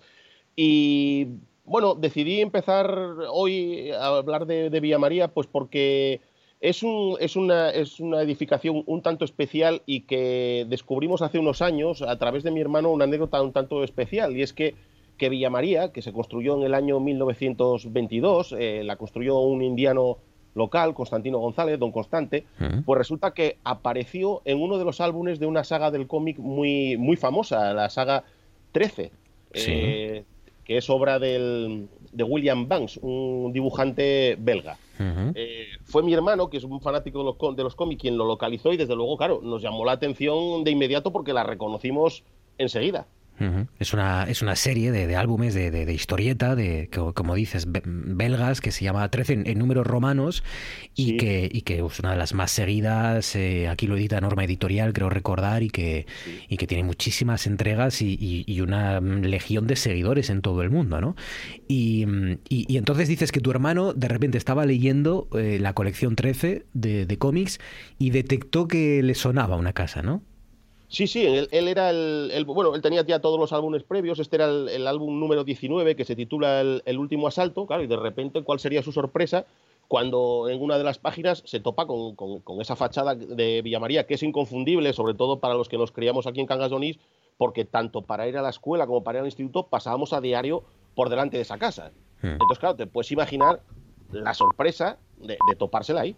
Claro, claro, claro. Eh, ver en, en, un bestseller del cómic europeo una casa, un chalet de Cangas Dionís, pues, pues buscasteis explicación, supongo, claro. Sí, sí, buscamos explicación y lo primero que nos llamó la atención es que, eh, por lo visto, eh, bueno, la, serie la conforman o, la desarrollaron a, medias, digamos, el guionista Van Ham, también muy, muy reputado dentro del mundo del cómic, y el dibujante William Banks, que es belga, pero resulta que descubrimos que estaba sentado en, Santander. Él ya falleció en el año 2018, pero vivía en Santander. Entonces, por lo visto, él era una persona que muy, muy realista en sus dibujos y sabíamos que le gustaba documentarse y tomar fotografías. Es fácil que en una visita a Cangas Villa María le llamara la atención y decidiera pues, pues incluirlo en ese álbum. Que realmente no la coloca en Asturias, eh, la coloca yo creo que en, México. Hay una reunión ahí de, los enemigos precisamente del protagonista de, la saga, de 13. Claro, porque 13 va de un, de un personaje que, se vuelve, tiene amnesia, eh, pierde la memoria y empieza a intentar reconstruir su vida para descubrir la verdad sobre quién es, su identidad, su pasado y, empieza a, destapar conspiraciones políticas en las que parece ser está involucrado y este tipo de, cuestiones, ¿no? Y entonces, pues eh, ahí está esa, esa casa de Cangas de Onís, pero que está ubicada en, México, dices. Sí, sí, sí, sí, sí, fue lo que, lo que vimos leyendo el, leyendo el, cómic. Hmm. Pues nada, curiosa la, historia. ¿Habéis hablado con, el autor o, dices que vive en Santander? Vivía, él, falleció en 2018. Yo, bueno, cuando ya fue hace unos años, cuando, cuando lo vimos y tal, y yo había mirado algo, tenía un, tenía un blog y decidí escribir un poco sobre esto, y la verdad que fue una cosa como, como, muy, como muy llamativa, la verdad. Pues nada, ya lo saben, si quieren ver eh, Villa María, el, chalet de indiano, la casa indiana de Cangas de Onís, pues creo que está en el último número, ¿no? De, de la serie 13. Sí, en el álbum, ya te digo, en el álbum número 19, que se titula El último asalto. Muy bien. Pues nada, caso, ¿qué te toca mañana o qué, qué queda por delante? Bueno, pues mañana, eh, tú que nos sigues, mañana en el informativo Consejo a Consejo, nosotros tenemos una sección diaria. Mañana nos toca nuestros platos y precisamente mañana nos toca hacerlo a nosotros. Eh, vamos a hablar con, vamos a estar con una vecina de Benia de Onís, eh, Eloína Sánchez, que nos va a enseñar cómo se elabora un flan de huevo al, estilo tradicional. Oh, y también vamos a estar seguramente en Beniadonis, en, hay un acto que es el, la toma de posesión de Rosita Morán, una reputada hostelera de allí local, que como hija predilecta del, del concejo de, del concejo de Onís. Pues mira, vamos a intentar estar con Rosita nosotros también el, el, lunes, a ver si a ver si aguanta la presión, porque la, mujer está nerviosa, pero bueno, menos mal que estáis ahí los, los, los de confianza para para tranquilizarla y, darle el cariño que, se merece. Pues nada, eh, toda esa comida luego la probáis, ¿no? Caso, supongo, ¿o qué? Eh, sí, si te soy sincero, sí. Además, además te puedo decir que fue un auténtico placer, ¿no? Era más, lo, vas a ver, es un postre, es, un flan grande, de buenas dimensiones, y la verdad que la señora nos ofreció ahí unas, una ración a media tarde, como nos decía ella. Lo que menos esperaba yo era acabar merendando un, eh, un flan con vosotros, pero bueno, en fin. pues eso, nunca se sabe en el periodismo de Calella. Javi Caso, oye, bienvenido a este programa y, gracias, compañero. Un abrazo fuerte. No, gracias a ti y encantado de, estar en tu programa. Un abrazo, el placer es mío. Si usted se anima un día a recorrer el parque de Doñana para admirar el vuelo de las garzas reales o medir la estilizada pata de los eh, de los zancudos, doctor Gorroño, déjeme, no me mire, por favor. Es- Este caserón del, del siglo pasado, que conoce el parque de Soto Ancho, era utilizado era utilizado como refugio de caza por los nobles de la corte alfonsina. Bueno, pues recientemente ha sido rehabilitado por el arquitecto Perides, nuestro amigo Perides. Pues bien, en el rehabilitado Palacio de las... Bueno, lo siento, mañana se lo cuento. Cosas que pasan en Noche tras Noche. Cuando le mandan al Caribe, después lo envían a Perú y se dedica en el Perú a cazar piratas. Y el gobernador, que tampoco se lleva bien con él, ¿por qué será? Llega un momento en el que le pide, por favor, que deje de capturar barcos piratas ingleses, que cuesta mucho mantener tantos barcos quietos en el puerto. Y repararlos costaba un riñón después de las palizas que les daba. O sea que imaginarse la situación en la cual alguien al que le están llegando barcos gratis dice, para ya, para ya, que es que no podemos. Pues pasan cinco minutos sobre las 10 de la noche y ahora es el momento de arrancar el primer Tú antes molabas de esta nueva temporada de Noche tras Noche, de reunirnos aquí, yo creo que por primera vez tres personas, cuatro conmigo, en un, en un Tú antes molabas desde luego, seguro, que nunca nos habíamos reunido aquí tantas personas desde la pandemia. Así que ya ven que, que ahora es el momento y que ojalá no tengamos que luego volver a, a la conexión telemática. Y además hay novedades. Hay novedades. Una novedad es que, por ejemplo, este, esta nueva temporada no se van a escuchar los cascos. Esto es una temporada que. una cosa que hemos introducido para, para añadir más, más riesgo. Eh, tenemos nuevas gafas. Hay mucha pasta. Esta temporada tiene una- un nivel de pasta superior al de la temporada pasada. Hemos eh, aumentado, hemos bajado porcentaje en calidad, pero hemos su- subido porcentaje de pasta en las gafas. Y, y lo demás, pues todo igual. Todo igual. El rigor y, y la categoría y la calidad de, de siempre. En el Tú antes molabas, en el que vamos a repasar pues series de televisión, como es el caso de hoy, películas, novelas, libros, música, lo que ustedes quieran. Y novedades, novedades cinematográficas. Por ejemplo, hoy hemos sabido que Animales Fantásticos 3 ya tiene título y fecha de estreno. Sí, sí. Se va a llamar Animales Fantásticos dos puntos. Los secretos de Dumbledore. La primera parte no es muy original. Los secretos de Dumbledore. Es la tercera parte de Animales Fantásticos que suma la 8-9, la décima, 8-9, di- la, la, la undécima película de Harry Potter. Madre mía. Y tiene fecha de estreno que yo supongo que será lo que más les interese a ustedes. El día 15 de abril se va a estrenar la nueva, la nueva entrega, la tercera entrega de la saga Animales Fantásticos del universo Harry Potter. Y por si eso fuera poco, también tengo que anunciarles que, que se va a estrenar en Netflix dentro de un mes más o menos eh, Upa Dance, un paso adelante. Upa Dance era el grupo de música, un paso adelante, la serie. Se va a poder ver en Netflix en cuestión de días, dije yo meses, días, en cuestión de días. Se va a estrenar en Netflix las no sé cuántas temporadas hay de, de un paso adelante. O sea, toda esta gente bailando así en mallas y estas cosas que... Tengo por aquí el nombre de las protagonistas, pero yo no me acuerdo. Eran Lola, Silvia, Ingrid y Marta, más o menos. Los conflictos y las preocupaciones de esta, esta escuela de baile. Así que vamos allá una vez que ya están informados de las novedades más importantes del panorama audiovisual internacional.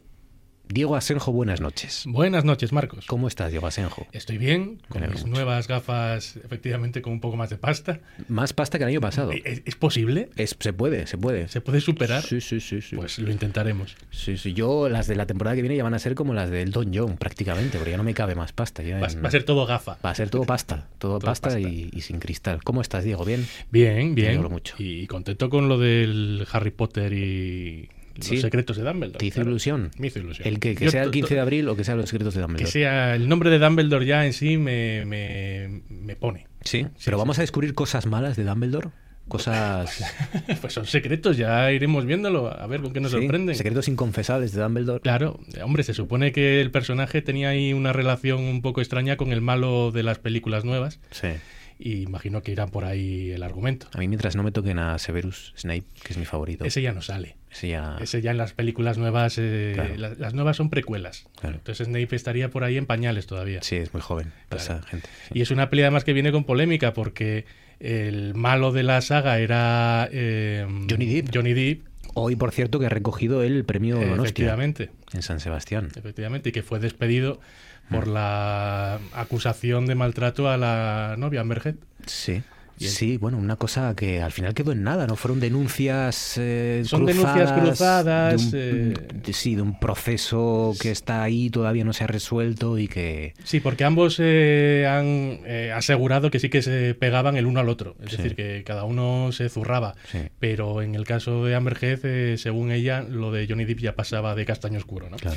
Y sí que hubo alguna sentencia ya en Reino Unido que daba la razón a Amber Heard. Y eso pues mm, provocó la salida de Johnny Depp de, de esta saga de, de Harry Potter. O sea, que ya no está en esta, en Los Secretos de Dumbledore. Ya no está, fue despedido. ¿Y sabemos quién lo va a sustituir? Sí, eh, no me acuerdo del nombre, el de otra ronda. El de otra ronda. Otra ronda se llama. Ah, eh, Matt Mikkelsen. Ese, Matt. Ah. Ese va a ser el nuevo villano de, de la saga de Harry Potter. Mm, Muy bien. Bueno, pues a ver, a ver qué tal. Mads Mikkelsen. Pues sí, está, ha recogido hoy el premio Donostia. Eh, no me ha gustado nada que no han dejado que le preguntaran los periodistas que estaban allí sobre este asunto, sobre esta cuestión. De la, lo más cerca que han, que han podido preguntarle o que ha, o él ha querido responder es sobre la cultura de la cancelación. ¿no? Y ha dicho una sola frase basta para hundirte.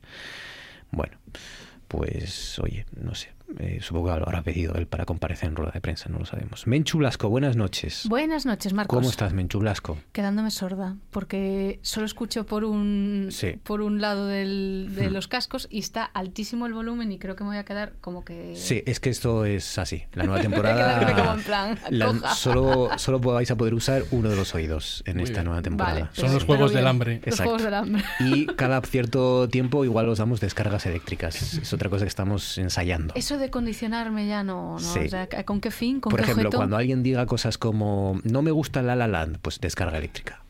Por ejemplo. No Por me gusta La La. Land. Pues Mira, soy inmune a todas las es que estamos perfeccionando el sistema, pero pues, te he dado una, pero no la has notado porque tiene pocos voltios, pero No, va no, a ir subiendo. Va a ir subiendo. Va a ir subiendo. Y junto a Menchu Blasco y Diego Asenjo vamos a presentar ya una de nuestras nuevas incorporaciones a esta temporada en el Tú antes molabas. Ella es, es cámara o ha mm, trabajado como cámara, es directora de fotografía y aquí los, los más fieles trasnocheros igual se acuerdan porque ya hablamos con ella, porque también es la fundadora de Alma Caliza. Esta, esta página de, de productos que cuidan el medio ambiente, productos eh, muy interesantes que tienen en, en las- en la web y en Instagram y en muchas redes sociales y de las que ya hablamos aquí. Ella es Gema Lozano. Gema, buenas noches. Buenas noches. ¿Cómo estás, Gema? Pues muy bien aquí. Me alegro mucho. Expectante. Alma Caliza, lo he dicho bien, ¿no? Sí. Alma Caliza en, en Instagram, En Instagram, eh, sí, Almacaliza. Y, Y almacaliza.com, almacaliza.com, que es la web. Muy bien. Sí, sí. Y que vives aquí en Asturias, a camino entre Oviedo y ¿dónde estabas? Eh, En- Cabrales, En, Cabrales. de donde soy. ¿Qué tal por Cabrales? ¿Bien? Muy bien. Qué envidia nos das, lo sabes, ¿no? Sí. Sí. Bueno. Tenemos que ir a hacer el programa un día a Cabrales. Oye, Me apetece. sería una idea Sí. genial, Sí, la sí. verdad. Ir así Sí. viajando por Asturias. Para estar más tranquilos un día, para... Sí, sí. Oye, pues sí, es un Mm. paraíso, la verdad. Bueno, decía que has eh, sido cámara, has trabajado, has estudiado dirección de fotografía Y has estado en, en Madrid, ¿no? Trabajando y En Madrid, en televisión, sí. Sobre Mm. todo y en cine. Pero más en televisión. En 14 años estuve, así que. ¿Y te gusta La La, La- La La Land? es momento incómodo. No. ¿Os dais cuenta? ¿Os dais cuenta de mi... me encanta. ¿Os dais cuenta de, de mi objetividad que traigo a una persona que no le gusta La La Land? Fijaos, ¿eh? Yo me doy cuenta de lo solo que estás. De lo que Cada vez, cada- el tiempo me dará la razón. Cuando vuestros hijos, cuando vuestros hijos se vistan de protagonistas de La La Land eh, para ir al colegio, a las, al, al baile del, del, del instituto, os acordaréis de mí. Para eso está la otra opción de no tener hijos, sino tener que presenciar semejante escena. Ahí, ahí es. Vale, vale.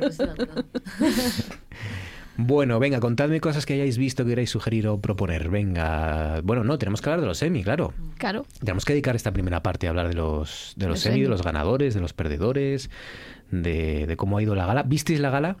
No. Yo vi Sí. partes. Partes también. Partes, ¿no? Yo vi partes. O sea, eso significa que ninguno aguantamos la gala entera, por lo Es que tanto, lo primero que horas- podemos decir es que fue un poco coñazo. Sí. ¿No? ¿Me lo Fue, reconocéis? fue de nuevo, yo creo que la, la típica gala. ¿no? Ya, ya no Sí. es como el año pasado donde había que estrujarse un poco la sesera, ¿no? Para hacer algo diferente y, y- y- y lidiar con todos los contratiempos de la pandemia. Es que la del año pasado fue muy buena, la es que la del año pasado fue muy buena. Claro. Yo me estaba acordando mucho de ti porque estaba pensando todo el rato. Digo, la del año pasado me gustó más. Claro. Que hagan siempre lo de la pandemia en los Emmy porque fue la mejor gala de todo el año y, y fue muy entretenida. No se ha Muy aprendido original. nada. No, No es se ha que- aprendido nada. les- Está les- claro, es la lección que sacamos. Es que, a ver, siempre lo decimos lo mismo, es muy difícil hacer una gala de televisión. Y que, y que, que eso Sí. quede ameno y que quede ágil, porque son muchos premios y cada premiado quiere soltar su rollo. Esto es normal. Claro. Cada entrega de premios es así. Y además, eh, este año estaban en, en- en Londres también emitiendo en directo en parte del... Tenían dos sets, ¿no? Uno en Los como dos, Ángeles. sí, un- en Los Ángeles y otro en Londres. Y era como en un hotel. Estaban retransmitiendo, yo no sé cuántas cámaras había y todo. Yo creo que eso tenía que ser una locura de realización. Yo me lo estaba imaginando y yo pensaba, no quiero estar, no, no quisiera estar ahí. Claro, es, es muy complejo, pero yo me imagino que sería incluso más compleja la del año pasado, con todos los premiados Bueno, en sus ya- casas.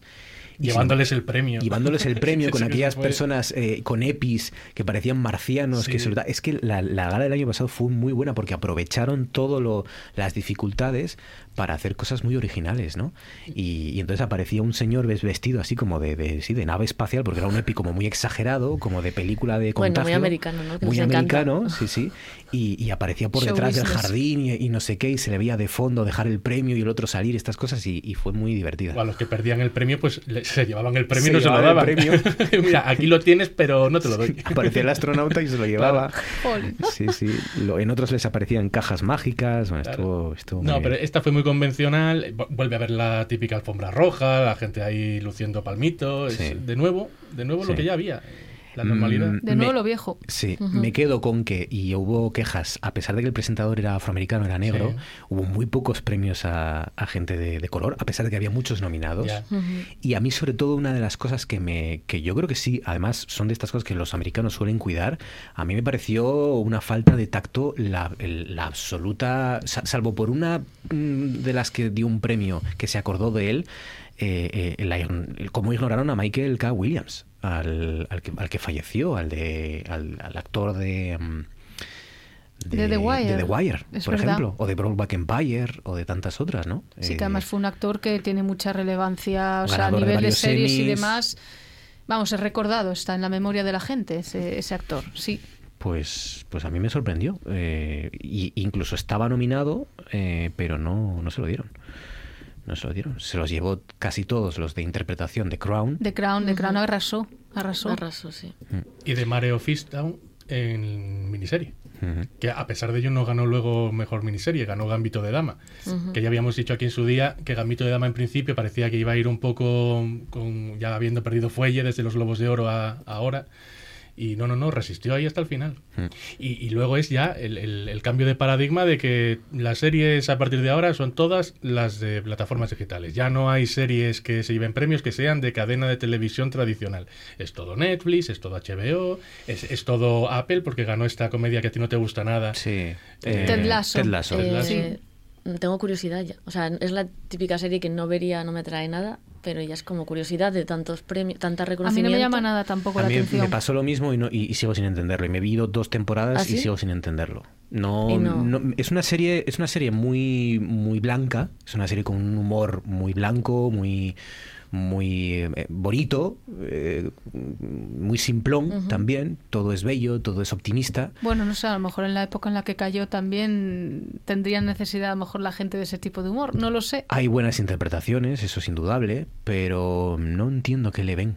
Sinceramente no entiendo qué le ven. A ver, yo lo único, o sea, yo lo único que he visto así de imágenes es como la típica america, o sea, comedia americana, ¿no? O sea, es que eso, no- a eso también está. Pero me pareció lo poco que he visto de, de domingo por la tarde, o sea, tampoco como Sí, sí. para tener este, no sé, ¿eh? que no, no lo he visto. Tiene un toque británico que eso a los americanos les gusta mucho. Eh, Ya, les sí, gustó con The Crown el y humor les este gusta de con... cruzado, ¿no? De sí, con ellos. Sí, sí. Pero, pero yo, tam- yo tampoco sé exactamente qué le ven a, a Ted Lasso.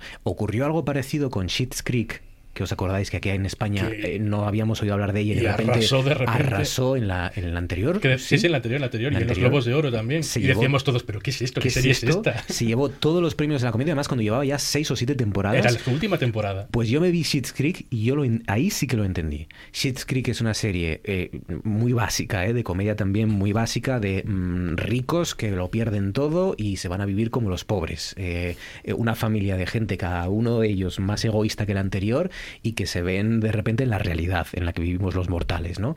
Y que están acostumbrados a todo tipo de lujos, pijos en... eh, ¿Cómo era aquella serie, aquella película de... en Dinerolandia? ¿Cómo era? Em, Rústicos en Ah, sí, Dinerolandia. sí, sí, sí, Pues sí, sí. Eso, pero al revés, ¿no? Eran ricos en, en- en la realidad normal que vivimos el resto de mortales. Y, y es, está muy bien interpretada y es una serie que los capítulos duran 20 minutitos y, y- y al final te encariñas con los personajes y, y funciona. Es muy eficaz. Pero Ted Lasso a mí no me acaba de, de hacer gracia, ni pizca. Es que además incluso la imagen, ¿no? Estéticamente es como no, no, es como nada atractivo, por lo menos a, lo que hay humor mucho más, no sé, más elaborado, más Sí, sí, sí.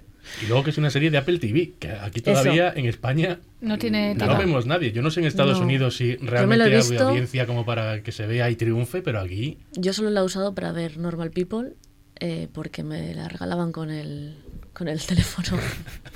y he aprovechado el año gratis y de pues Normal People que ¿Cuál es Normal People? está- es una serie muy muy buena. ¿Sí? Es- está en Apple TV y es eh, una historia de, de dos chicos a lo largo de la vida de la relación que tienen, ¿no? Una pareja. Muy buena, muy buena. O sea, una pareja convencional. y- Eh, sí, se conocen en el colegio, luego en el instituto. O sea, es como una historia muy. pero muy bien contada, con, como, con mucha naturalidad. No sé, me pareció que estaba muy bien contada. Mm. Normal Y People. las imágenes, la fotografía, que es, y todo esto, pues sí, sí. Está Tienes- muy bien. Tienes que contarnos muchas cosas de fotografía, ¿eh? Para, Bueno, para ver si aprendemos sí. algo. Bueno. Eh, porque es, es lo que siempre, los culturetas siempre cuando dicen, ¿qué tal la película? Muy buena fotografía, esto queda muy bien. ¿Ah, sí? me gustó mucho la banda sonora y tiene una fotografía, pero yo creo que la gente cree que la fotografía y paisajes. Ah, ¿no? bueno, dicen, ya. "Co- No, ¿Tiene no. buenos paisajes? Tiene buena fotografía. Y no y eso No. exactamente, ¿no? Es algo mucho más Son complejo. planos, encuadres. O sea, sí son, pero no son. Claro, claro. Bueno, mejor serie de drama, eh, ganadora de Crown, estaba nominada The Boys, Los Bridgerton, El cuento de la criada, Territorio Lovecraft, The Mandalorian, Pose y This Is Us. The Crown esta estaba claro porque se, se empezó a llevar todos los premios de interpretación Sí. y la verdad es que es una maravilla. Sí. Sí, una maravilla. sí, es una serie porque ahí cuidan, lo técnico, cuidan lo interpretativo, cuidan el guion. Y además- No se había llevado ningún Emmy al guion de The Crown hasta esta temporada, que es la quinta. bueno, pero es que esta temporada, la 4, fue muy buena, aparte que hubo la incorporación de Gillian Anderson, que hizo un papel de Margaret Thatcher, que es que te Bueno, es que el casting es alucinante de esa Claro. serie. Claro. Claro, claro. O sea, el casting. Olivia Colman, un Oscar. A ver, pero es que Olivia solo para hacer tal. Sí, sí. No, no, y, y, y- y cada, cada reina y cada. O sea, todos los personajes que son, parece que los han. Todos los castings- ahí Sí. para el personaje, o sea, físicamente. Hay algunos que son brutales. Sí, el príncipe Felipe, por ejemplo, en la primera temporada es clavado a él joven, o sea, es que es, Es que es una copia, es una copia. En del orejas. actor. Sí, Mm. orejas, Y sí. Diana. O sea, me parece. Diana, que cambia de actriz ahora en la quinta temporada, que en la quinta temporada tenemos de reina a Imelda Staunton, que es la Ah, de... sí. Imelda Staunton, que es la de... O que sea, es ya la- no está Olivia Colman. No, Ah. cambian, cambia, la quinta y la sexta temporada cambian completamente todo el, todo el casting porque ya tienen más edad. Y ponen a Imelda Stanton, que claro, la gente no puede evitar ver a la señora, no me acuerdo de la de Harry Potter, hombre, la... Dolores Umbridge. Dolores Umbridge, Es sí, la no, es- profesora, claro. Claro, es que no pueden... Además, ya hay La imágenes de profesora ella... repelente. La profesora mala, sí, mala, sí. mala, mala, mala. Y además hay imágenes de ella ya caracterizada como la reina Isabel y es que es clavada. Pues estoy- la estoy viendo aquí ya esclavada. Claro, es clavada. Y entonces la gente cuando vea a ver cómo funciona, ah, me imagino que obviamente en cuanto empiece un poco el guion a tirar, ya verán al personaje que es y no seguirán viendo a, a Dolores Umbridge. Bueno, claro, es que, es que iba a decir, eh, muchos actores, claro, es que los actores británicos están todos en Harry Potter. No, Sí, yo no claro. quedó ninguno Sí, fuera. Porque estoy hablando de Elena Bonham Carter, que hace en The Crown de Princesa Margarita. Mm. Que también Que a mí me muy gusta bien. muchísimo. papelazo Muy que bien hace y además muy bien caracterizada. Yo es que soy de esas personas que no he visto Harry Potter. No me digas. Bueno, El, el- el botón de electrocutar lo puedo usar también yo. Pero ninguna. Ninguna, es Pero algo que es no. me parece un mérito, ¿eh? Me es que no, es complicado. que no, Sí, es que no me, no te llama la no me atención. llama. Ah. Pero bueno, tampoco me llamaba el, se- el Señor de los Anillos. O Por sea, favor, perdón, el botón. Perdón, perdón, botón. perdón, el Señor de los Anillos no, eh, Juego de Tronos y al final soy, eh, fui lo, lo más a mí friki yo, de la... Vale, vale, yo vale. tardé muchísimo en verla también porque me daba Pero una Harry Potter terrible. no puedo, es una cosa que A intento Potter sí. y es una cosa que... Bueno, lo intentaré otra vez. Mejor serie de comedia Ted Lasso estaba Blackish, Cobra Kai, Emily in Paris, Hacks, The Flying Attendant, El Método Kominsky, Pen 15. Eh, muchas de ellas aquí no han llegado. El método Kominsky sí, que está en, Mm. Netflix Kominsky, y sí. la verdad que esa tiene, por ejemplo, un guion bastante más divertido que Ted Lasso a mi, a mi Mm. parecer y más, más divertida. Mejor miniserie, esta era la, la gran categoría. Claro. Donde estaban todas. Claro. Gambito de Dama, Podría Destruirte, Mayor of Easttown, El Ferrocarril Subterráneo, Bruja Escarlata y Visión. Nos han gustado, a mí me han gustado todas. A mí todas. Todas.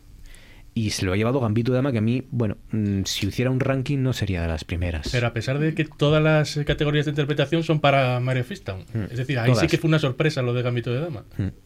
A mí me gustó más que Gambito de Dama, me gustó Podría Destruirte, me gustó Mayor of Easttown, que para mí es la, era la- mi favorita, y me gustó más Brusca- Bruja Escarlata y Visión. Me gustó. ¿Que más Gambito de Dama? Que Gambito de Dama. Mm.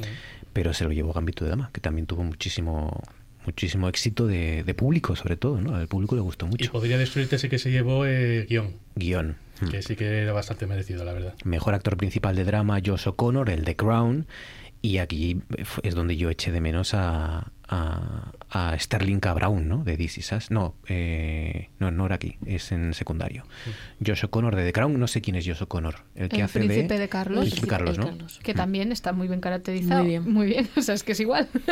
La mejor actriz se la llevó Olivia Colman por The Crown, este estaba claro, ¿no? Eh, porque estaba nominada la que hace de Diana también, y estaba nominada MJ Rodríguez por Pose. Mejor actor secundario de drama, Tobias Menzies por The Crown. Que y aquí es donde estaba Michael K. Williams por Territory Lovecraft, que es el que yo pensé que se lo iban a dar, a, nivel, a título póstumo, por lo menos. Mejor actriz secundaria de drama, Gillian Anderson por The Crown, Pesca, que es la que hace de Thatcher. Es que Pero es- no es un poco parodia. Es que yo eh, solo he visto trozos de cachos, ¿eh? Mm, No, no, no, no, todo Es lo contrario. es muy difícil. Hay dos personajes de esa época de, de- de la política británica que es muy difícil interpretar sin caer en la parodia, que son eh, la propia Margaret Thatcher y, y, Churchill. y Churchill. Churchill, sí. Y pero... Churchill, Churchill- es muy difícil hacer de Churchill sin... Porque es que es, Pues- es un personaje con tantos tics, con tantas... Hombre, sí, Churchill a lo mejor te podría parecer más, mm, más parodiable, pero no, en esta, en la de The Crown, yo creo que Gillian Anderson ha hecho un ejercicio de interpretación porque es que la clava, de hecho... Es eh, que te olvidas que es ella. Claro, y comparada con la película que hizo Meryl Streep, mira, por ejemplo, Meryl Streep sí que me parece que cayó más en, ¿Sí? el, en, la, en la parodia que, que Gillian Anderson. Gillian Anderson cu- cuidó muchísimo el acento, se le ve todo, o sea, la postura, Los todo. gestos, todo. Hombre, el rictus ese que tenía ella, lo, lo, lo cla- es que lo clava. O sea, efectivamente es lo que dice Gemma, que te olvidas de... Sí, que te olvidas Sí, de sí. que es ella, de que es la Ujú. actriz. O sea, es como... mm, Ves, ves, a, ves a Margaret Thatcher.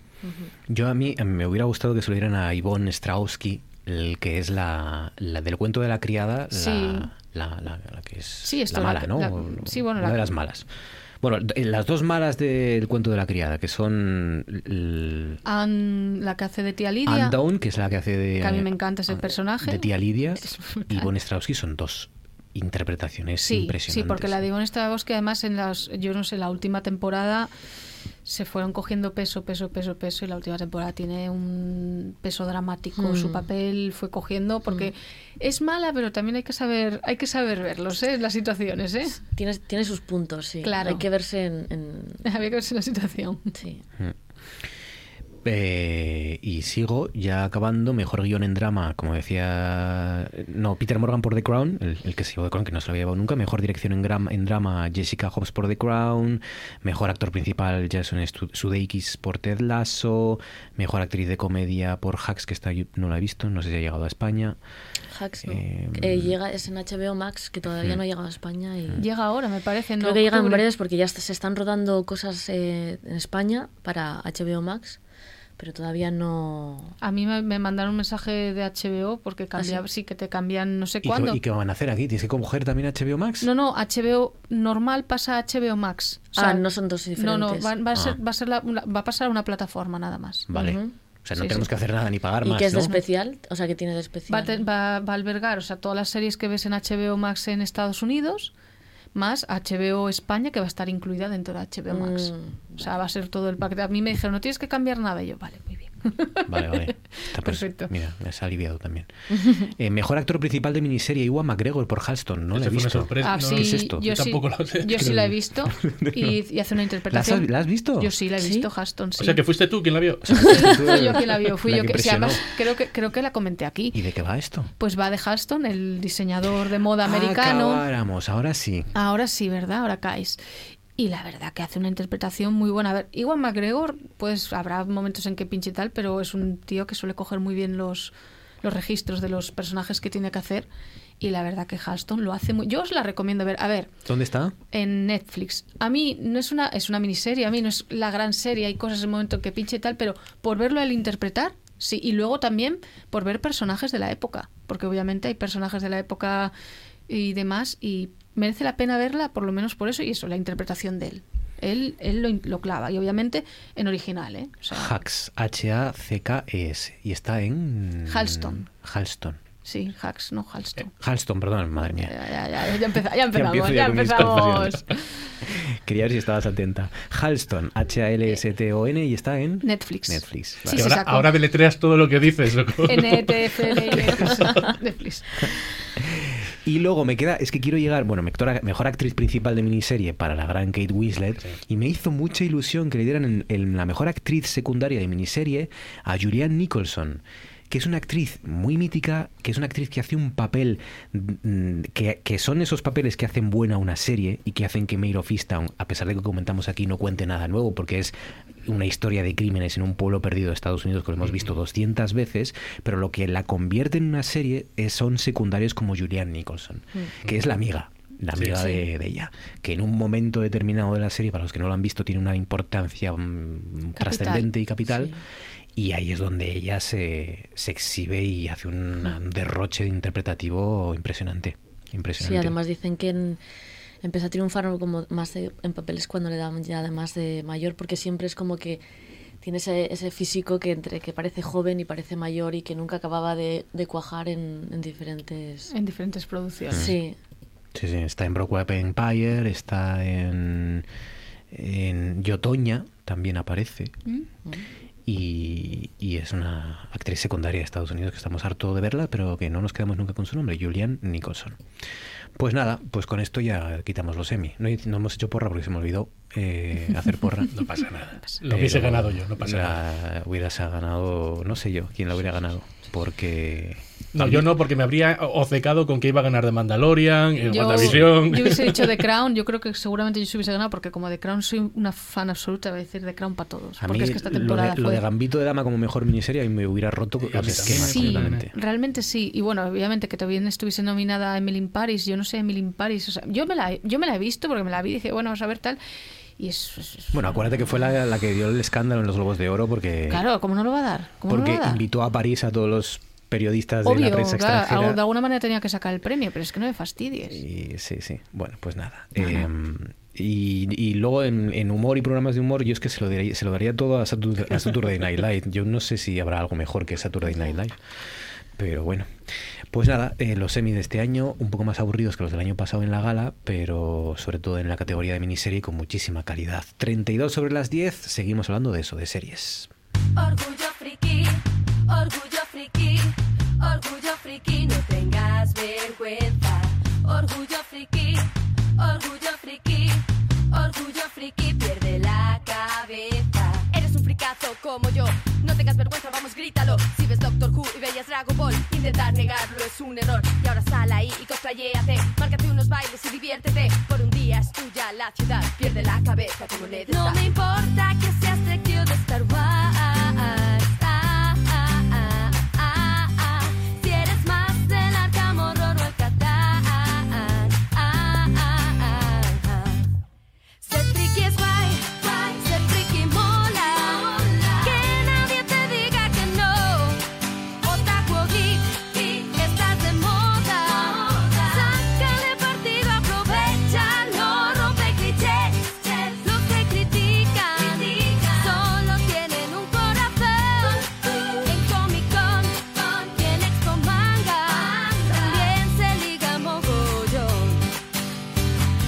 Pues nada, nos dice por aquí, eh, bueno, Ramón Redondo dice que su favorita es del, el ala oeste y nos recuerda que justamente hoy se cumplen 22 años del estreno del primer episodio del ala oeste. Y Raya V nos dice, mi favorita es Cosas de Casa, dice, me hacía mucha gracia Steve Urkel, Buah. Yalel White. Buah, qué, qué recuerdos ahora de repente. White. Además, no se ha repuesto en ninguna plataforma. Mira que ¿No? El Príncipe de Bel Air sí que la repusieron en Netflix y, y cosas de casa siempre me pregunto, ¿por qué no acaban de, de- de- bueno, de ponerla en alguna plataforma? Porque yo seguramente algún capítulo sí que Sí, me veía. también. Pues desde aquí, desde esta atalaya que, de- que usamos para presionar a, las- a las- a los lobbies, eh, que repongan Cosas de Casa. Exigimos que vuelvan a poner Sí, cosas de casa, queremos ver a- señores, a Steve en, Urkel. en la sombra. Diciendo, he sido yo. Qué personaje más insoportable, también te digo. ¿eh? ¡He sido yo! Y aquel coche que tenía era lo mejor de la serie. Eh, bueno, Sí, el huevo que se abría por delante. Y el, el tío Phil iba a decir, no, el Carl era, ¿no? Carl, Winslow. Carl Winslow, Carl Winslow. que era igual que su personaje en Jungla de Cristal. Sí. Era el mismo papel. Sí. el mismo papel. Cuando no combatía el terrorismo tenía que ir a aguantar a Steve Urkel. Otros tipos de terrorismo, sí, más emocionales. Y Alel White, el actor que hacía de Steve Urkel, que luego fue comentarista de NBA. No sé en dónde está ahora, pero fue comentarista Sí. de NBA. Venga, Diego, primera elección. Vamos allá, tus series favoritas. Pues empezamos. No es que sean mis series favoritas, sino algunas de las series que más Emmys han ganado durante todos los años en los que estuvieron en emisión. En concreto, del año 1981 a 1987, Canción Triste de Hill Street, que no sé si recordaréis, eh, la emitían en la cadena, en, en la 1 de televisión española, ganó 26 premios y tuvo 98 nominaciones. Es una de las pocas series, luego hablará Menchu de otra, que consiguió cuatro Emmys eh, seguidos a mejor eh, serie dramática. Eh, es Canción Triste de Hill Street, otra de la que hablará Menchu, como he dicho ya, y El Alado de esta Casa Blanca, de la que han mencionado también. Cuatro años seguidos, mejor. Cuatro serie. años seguidos, sí.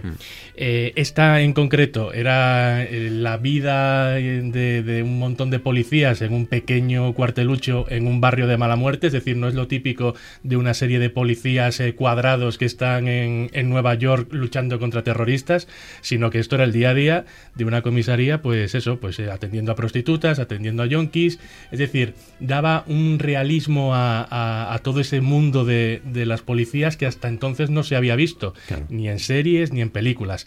Eh, por tanto, eso ya generó bastante expectativa, el hecho de ver el- los tejemanejes de cómo se eh, vivían esta- estos policías. Y además era una serie que no los episodios no eran autoconclusivos, que también eso era algo novedoso para la época, sino que a lo largo de las temporadas los eh, argumentos que se iban iniciando en cada episodio tenían un desarrollo que más adelante iba concluyendo.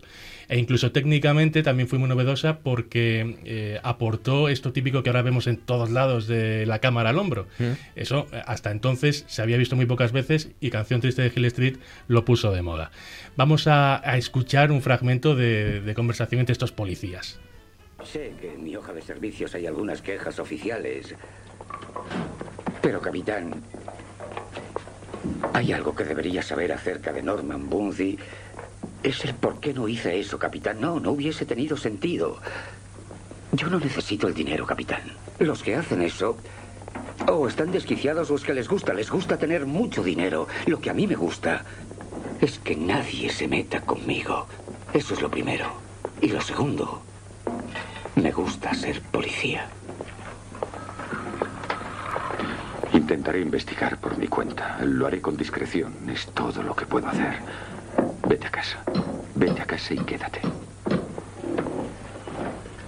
No me podría quedar por aquí por si surge algo. A casa. A casa y quédate allí. Tengan cuidado ahí fuera. ¿No? Esa era la gran frase. Y, y- y- y- y esta serie también inauguró lo de lo de obligar a la gente a darle vacaciones, obligar a los policías a darle vacaciones, que esto es algo que en España veíamos como, ¿cómo? Pero ¿cómo? están obligándole a alguien a coger vacaciones. Tómate unas vacaciones. No tiene el Tío mismo- Sam, tómate no, es, no es el mismo tipo de vacaciones, pero, pero vale, sí. Tienes que tomarte unas vacaciones. Eh, canción triste de Hill Street. En la Hill Street nueva, no me acuerdo cómo se titula. Hill Street, hay una nueva serie sobre... No, no, me estoy inventando. Muy bien. No, eh, Dato, dato erróneo de la Vegapedia. eh, La Vegapedia, que vuelve a empezar la la temporada. Vegapedia está en pretemporada todavía. Va a ir cogiendo un mecanismo poco a poco. Menchu, primera elección. Bueno, yo sí he traído series que sí me gustan mucho Y la primera es A dos metros bajo tierra, de 2001, que tenía cinco temporadas. Ganó en su momento la mejor serie del Emmy a la mejor serie dramática en 2002. También ganó el mejor casting, mejor tema musical. Fue ganando bastantes premios a lo largo de todas las temporadas. Está considerada una de las mejores eh, series de los 50, vamos, de 50 series de la historia. Y también eh, su final está considerado uno de los mejores finales de la historia de la televisión. Es una serie que se centra en, en una familia que regenta un, un negocio funerario y se caracteriza bueno, por unos guiones, yo creo, muy interesantes, muy bien hechos. ¿no? Alan Ball ahí, el director, la verdad, y creador, lo hizo muy bien. Trata temas sobre la muerte, Mm, mm, humor negro, humor negro, la un humor familia, muy, sí. muy negro, pero tratando temas que con mucho morbo, con mucha filosofía y muy, muy ligerito, ¿no? Muy, muy, vamos, maravillosa. Y capítulo a capítulo, la muerte es un protagonista más, o sea, está ahí y es la que abre un poco el- la historia. Y la escena que os traigo es eh, una escena en la que está Michael C. Hall, que hace David a, a David, uno de los hijos, y a eh, Richard Jenkins, que es el padre, y nos trae una reflexión que a priori es muy obvia, pero que si realmente no te la planteas, mm, no, no dirías que está novia. No hay nada que comprender, esa es la cuestión. ¿Verdad? No me vengas con basura existencial. Espero algo más de ti. La cuestión está delante de tus narices. Bueno, lo siento, pero no la veo. Ni siquiera estás agradecido. ¿Agradecido? ¿Por la peor experiencia de mi vida? Te agarras a tu sufrimiento como si significase algo, como si mereciese la pena y no merece la pena. Olvídalo. Las posibilidades son infinitas y tú solo te lamentas. ¿Y qué es lo que tengo que hacer? ¿Tú qué crees? Puedes hacer lo que quieras, idiota. Estás vivo. ¿Qué es un poco de sufrimiento comparado con eso? Ahí está, a dos metros bajo tierra, recordándonos que, que estamos vivos.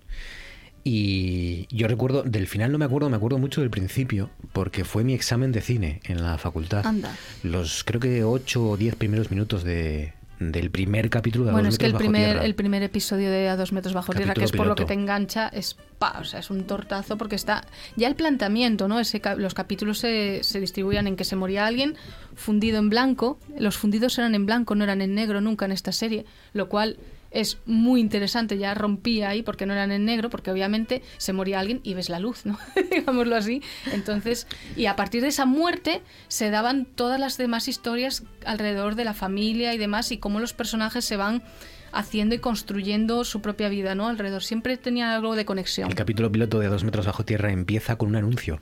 Empieza con un anuncio de funerarias. Sí. Eh, es un coche en particular, una funeraria, y El es todo como si estuviera en el cielo, todo blanco, y una, una mujer casi angelical también que está sentándose.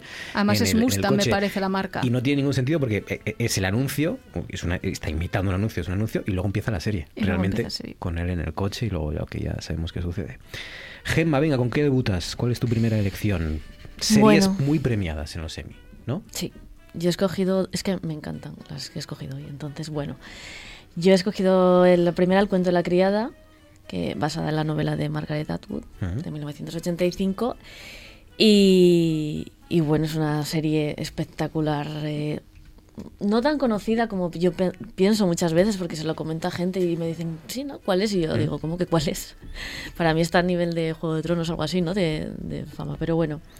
Ganadora de 22 Emmys y, y con un nivel visual y de fotografía. Es que yo siempre me voy a lo mismo, pero es que es increíble a nivel vestuario, a nivel, a nivel arte, todo, caracterización, todo. Y bueno, es una distopía eh, en la que la protagonista te, te habla en primera persona y es capaz de llevarte a en segundos. La protagonista, la verdad, que es muy buena, que es Elizabeth Elizabeth Moss, Moss. sí. Eh, y te lleva a, que, en perdona, que, participa también o es la protagonista de otra gran serie premiadísima de la que no va, sí de la que va a hablar Menchu Sí. Vamos. Sí. Y, y eso, te habla en primera persona y en segundos es que te lleva tanto a ilusión como a terror. O sea, es increíble la, la actuación de, de la protagonista.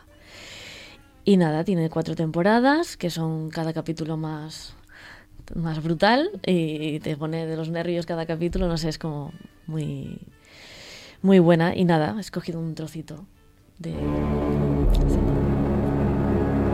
Ya conocéis las reglas de la participación. Cuando toque el silbato, lo que hagáis es cosa vuestra. Hasta que vuelva a hacerlo sonar.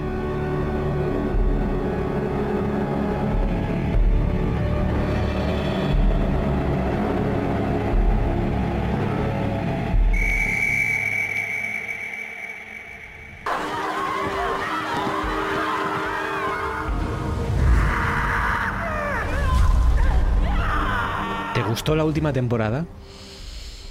Bueno, Mm. o sea, me esperaba más. ¿Verdad? Sí. Vale. Mucho más impresionante, me lo esperaba. A mí Porque- sí me gustó, pero sí que es verdad. O sea- tal- pero si lo que decías antes, el dato de que era muy dura tal, hay gente que es incapaz a seguirla. Hay gente Es- que es, eh, me, ha, eh, me ha pasado con mucha gente que le pregunto y dice, no he podido seguir. Es que su- sufre mucho. Bueno, esta- yo de hecho un- hubo un capítulo en la primera temporada, no sé si es el segundo o el tercero, eh, que me tuve que salir a dar una vuelta del mal cuerpo que me dejó y nunca me había pasado con una serie. Es como, bueno, es que es te, te alteran y ya está, pero en ese momento fue como, Mm. uff. Por la- las torturas, a lo mejor. Por las o la- o- o torturas, la, eh, sensación fue- de... es el capítulo, no sé si lo puedo decir, Sí. el de, mm, el de eh, Emily se llamaba, la chica que le hacen la... A la que le quitan la, la que le Eh, hace la ablación. ablación. Sí, eso Sí. es. Es muy bestia. Sí, es bestia, Eh, sí. Simplemente por el hecho de ser le- lesbiana y Sí. a la otra chica la, la ahorcan. o sea La que- ahorcan.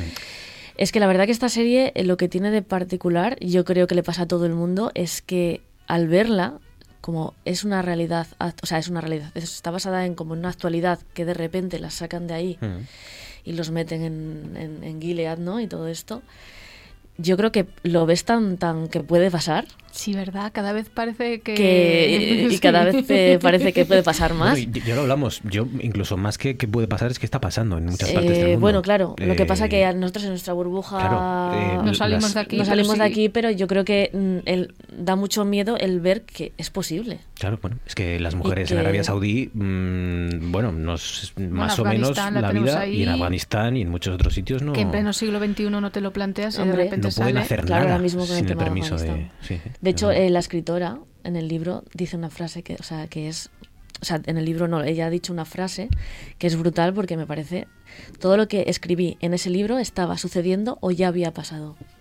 Eso lo dijo Margaret Atwood, que supo ver la- el potencial de tía Lidia, porque creo que la, la Bueno. última novela es ella, Ah, ¿no? los, Es el personaje los de la testamentos, yo me la he leído y de verdad eh, recomendadísimo. Sí, merece la pena. Muchísimo. Yo me la voy a leer porque Pues te la comes, ¿eh? O Sí, sea, sí, te sí, la sí. comes y además dicen que decían que iba a ser la quinta temporada, querían que fuese la última, la del cuento de la criada, para poder saltar ya a los testamentos como serie.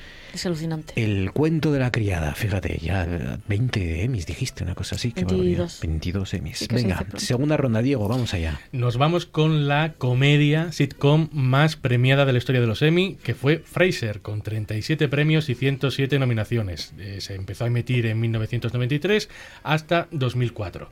Recordaréis que Frasier era un spin-off, una serie desgajada de otra que era Cheers. Cheers, es verdad. Era uno de los personajes que se sentaba en aquel bar, en Cheers, y en concreto era el psiquiatra.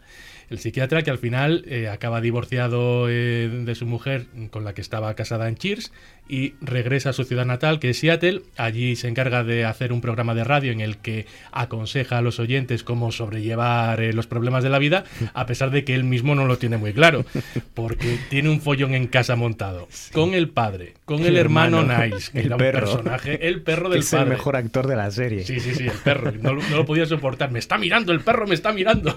No hacía más que quejarse eh, Fraser. Era, como digo, un- un- una serie que además em, tenía también su, su- su parte de crítica social, porque la relación entre Fraser y el hermano, que eran dos pedantes intelectuales con respecto a su padre, que era un currante obrero, y cómo había entre, entre ellos tres siempre un conflicto, eh, formaba parte de, de esa crítica social también en la serie, que ganó cinco Emmys. eh, seguidos de a mejor eh, comedia y es un, un hecho que no se llegó a igualar hasta hace muy poquito que Mother Family, otra comedia, eh, también consiguió esos cinco Emmys. Vamos a escuchar un momentito de Fraser. No. Lo cierto es que las mujeres no quieren intelectuales, les gustan los hombres de acción, como Gunnar. Sí, pero Niles, esto no tiene nada que ver con Gunnar, tiene que ver con Maris y contigo. ¿Recuerdas el consejo que me diste cuando tuve mis problemas con Lilith? Dijiste que debía hablar con ella y descubrir por qué hizo lo que hizo. Una cosa es dar consejos y otra seguirlos. Eh, Fraser, Fraser, ¿no escribisteis Lilith y tú un montón de artículos sobre las claves de un matrimonio feliz? Sí, así es. A lo mejor le vendría bien a tu hermano leerlos.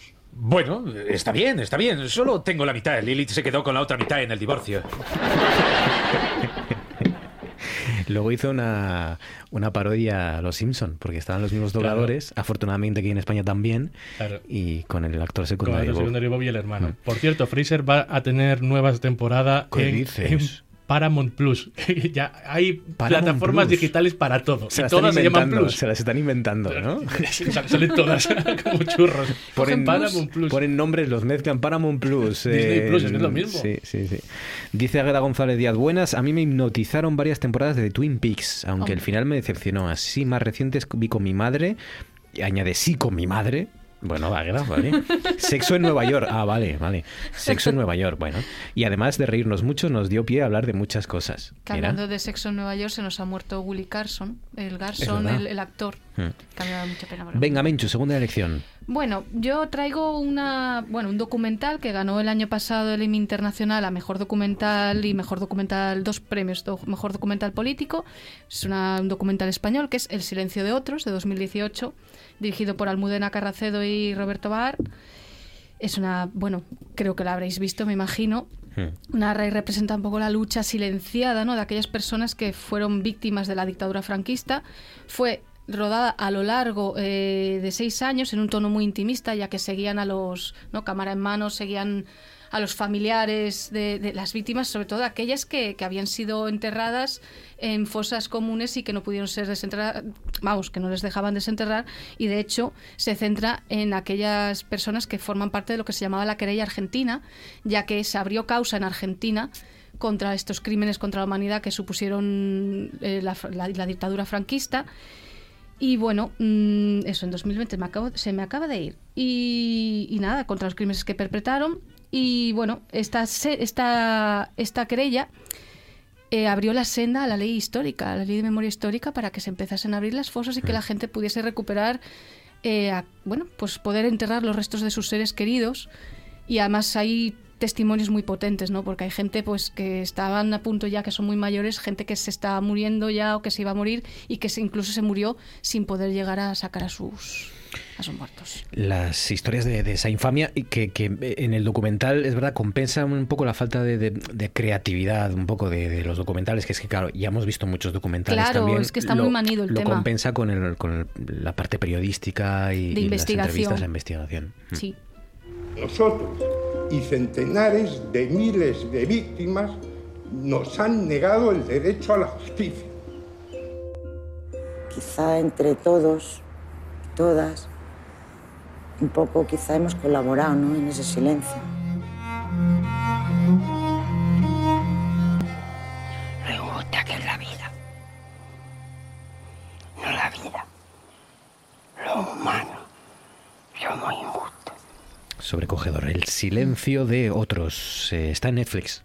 Es posible Está en- pues no lo sé si está en Netflix, sí que estuvo en la plataforma de RTVE, que la pusieron, y yo creo que sí está ahí, sigue ahí en RTV Play. pues nada pues mira en RTV que así lo puede ver todo el mundo porque es gratis. Pues sí. Gemma segunda elección. Pues la segunda elección, otra mítica y súper mega famosa, como es Juego de Tronos. que no te había gustado pero luego sí. Es que al principio cuesta, cuesta, porque son muchos nombres, muchas cosas y es más, yo he tenido que mm, repetir temporadas para ver la siguiente, o sea, porque era aquello Sí. con una libreta apuntando. Y nada, con 38 Emmys, eh, una barbaridad, ciento y pico nominaciones, arrasando. Y basada en las novelas de Canción de Hielo y Fuego, como todos sabéis, que son cinco novelas en total y como todos sabéis, la última no se escribió y pasó a los guionistas a, a escribirla. Eh, con ocho temporadas y más de 60 capítulos, es una de las series más caras de la televisión porque utilizaron medios carísimos, eh, 14 estudios diferentes en simultáneos en países diferentes, cuatro unidades de rodaje, bueno, Las localizaciones de Juego de Tronos yo creo que, que son de las mejores que se han hecho en, Eh, las, en la serie porque han cogido lugares de todos los Claro. todos los pedazos del mundo. Sin- E sin incluida tope de- España, claro. Castelleuche, sí. Económico, pues. Claro. Claro, O sea, elige, lado, ¿no? pues, Imagínate como, elige, sí, como director te dicen, elige donde quieras en el Bueno, es que mundo, es. el castillo que quieras. la- Claro, claro. Y, Sí. y ahí es, yo creo que ahí fueron pioneros en, bueno, pioneros o no, pero en muchas cosas, yo creo que sí, de, a nivel de, de rodaje de por todo el mundo, de tantas unidades a la vez, tantas cosas, pues al Mm. final... Y nada, he escogido un trozo que es una de las, mis escenas favoritas. Voy a hacer un super spoiler al que no lo haya visto. Ojo, spoiler, atención, spoiler. Muy ¿De qué spoiler. temporada? De la A segunda, creo ah, que es. bueno, nada, segunda ya prescrito entonces. Pero seguro. es que es, mi, es una es de estas que saboreas. ¡Joffrey! ¡Por favor! Vamos, Joffrey, ¿qué te pasa?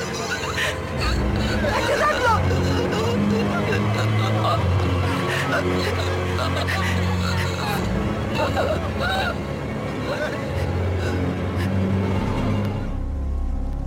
envenenado a mi hijo. Nuestro rey. ¡Apresadlo! ¡Apresadlo! ¡Apresadlo!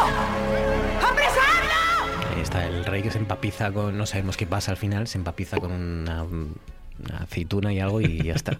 Bien muerto está. Eh, sí, pues sí. estás- Qué crueles sois Qué con alivio, Joffrey. qué- a, bueno. ver, a ver, perdona, Qué era, la crueldad en O sea, persona. o sea, era- Pero es la sociedad la que le hizo así. Ah, sí, Sí. venga, venga, sí, sí, Pobrecito. sí, sí, pobrecito, La una vez muerte, sí. una, una de las muertes, de las muchas muertes que hay en Juego de Tronos más, cuantas, más celebradas, ¿no? Sí. Seguro. Diego, venga, última ronda, vamos allá. Pues terminamos en este caso con eh, La Ley de los Ángeles, una serie que se emitió desde 1986 a 1994 y ganó 15 premios y tuvo 89 nominaciones. Es también parte del club de series dramáticas con 4 Emmys, que como dije antes, tiene muy pocas series. El creador de esta es Steven Ronald Bo- Bocco, que fue también el creador de Canción Triste de Hill Street, es decir, Mira. que tuvo dos exitazos eh, en televisión. Era la vida, en el caso de, can- eh, de Canción de Hielo y Fuego, iba a decir, en el caso de Canción Triste de, de Hill Street eran policías y aquí son abogados que mostraban muchos de los temas candentes en la actualidad en Estados Unidos desde una óptica legal. La pena de muerte, el racismo, el aborto, la violencia de género, todo eso ayudó a que la gente debatiera sobre ello en Estados Unidos y conociesen el sistema legal. Y es serie de las que te recordaban qué serie estabas viendo. O sea, era serie de... Ponme la sintonía desde el principio, Sí, sí. Fabián. Era serie de...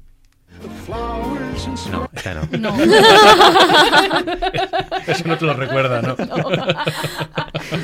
Hubiera quedado bien, ¿eh? Sí, Ya, no. La ley de Los Ángeles. Aquí. Lo clavo, ¿eh? Era yo, era yo el que los- en los 80 y en los 90 era yo el que lo hacía. ¿no? Me, llamaban, me llamaban, iba al, al- al estudio, decía la frase y me piraba para mi casa. A- Todas, a- a todas coger las series las decía yo. Ay, sí. La ley de Los Ángeles. Venga, Menchu, ¿con qué cierras? Pues cierro hablando de esa serie que estabais diciendo, de las pocas que habían ganado cuatro premios Emmy seguidos, esta Mad Men de De las 2007. que actúa la de mm, El cuento de la Elizabeth criada, Moss. Elizabeth Moss. Eh, una- ganó aparte de mejor serie de dramática en cuatro temporadas seguidas, desde la primera hasta bueno, desde 2008 hasta 2011, siendo también la única televisión, eh, la única la primera serie por cable que ganaba un Emmy, fue la, fue la primera. Eh, también ganó a mejor guion, mejor casting, mejor dirección artística, mejor fotografía. Eh, creo que la recordamos todos, grandes personajes. De hecho, también eh, catapultó a otras actrices o actores, como puede ser esto Elizabeth Moss con su personaje de Peggy Olson. Y nos vamos con Bertie Cooper cantando que las cosas de la vida, las mejores son gratis. The robins that sing, the sunbeams that shine, they're yours, they're mine. La publicidad de aquella época, el tabaco, el alcohol, el machismo. Madison Qué Avenue, buena sí. es Mad Men. Qué Es buena, buena. es Mad Men. ¿Con qué cierras, Gemma? Pues cierro con una fantasía, como digo yo. ¿Cómo me gusta esta serie? Sí, Qué es buenísima. es. Fleabag, Sí, o sea, una sí. comedia británica Mm. creada y escrita por la protagonista de la serie, que es Phoebe Waller-Bridge.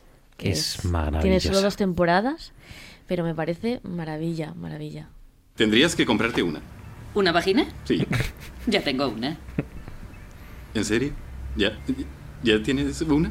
La llevo a todas partes. Oh, no, mientes. ¿No tienes una aquí ahora? Sí, no lo va a pillar nunca. ¿Dónde? ¿Dónde está mi vagina? ¿Dónde está mi vagina? Me has pillado. No llevo ninguna vagina aquí conmigo. Eso sería demasiado provocativo.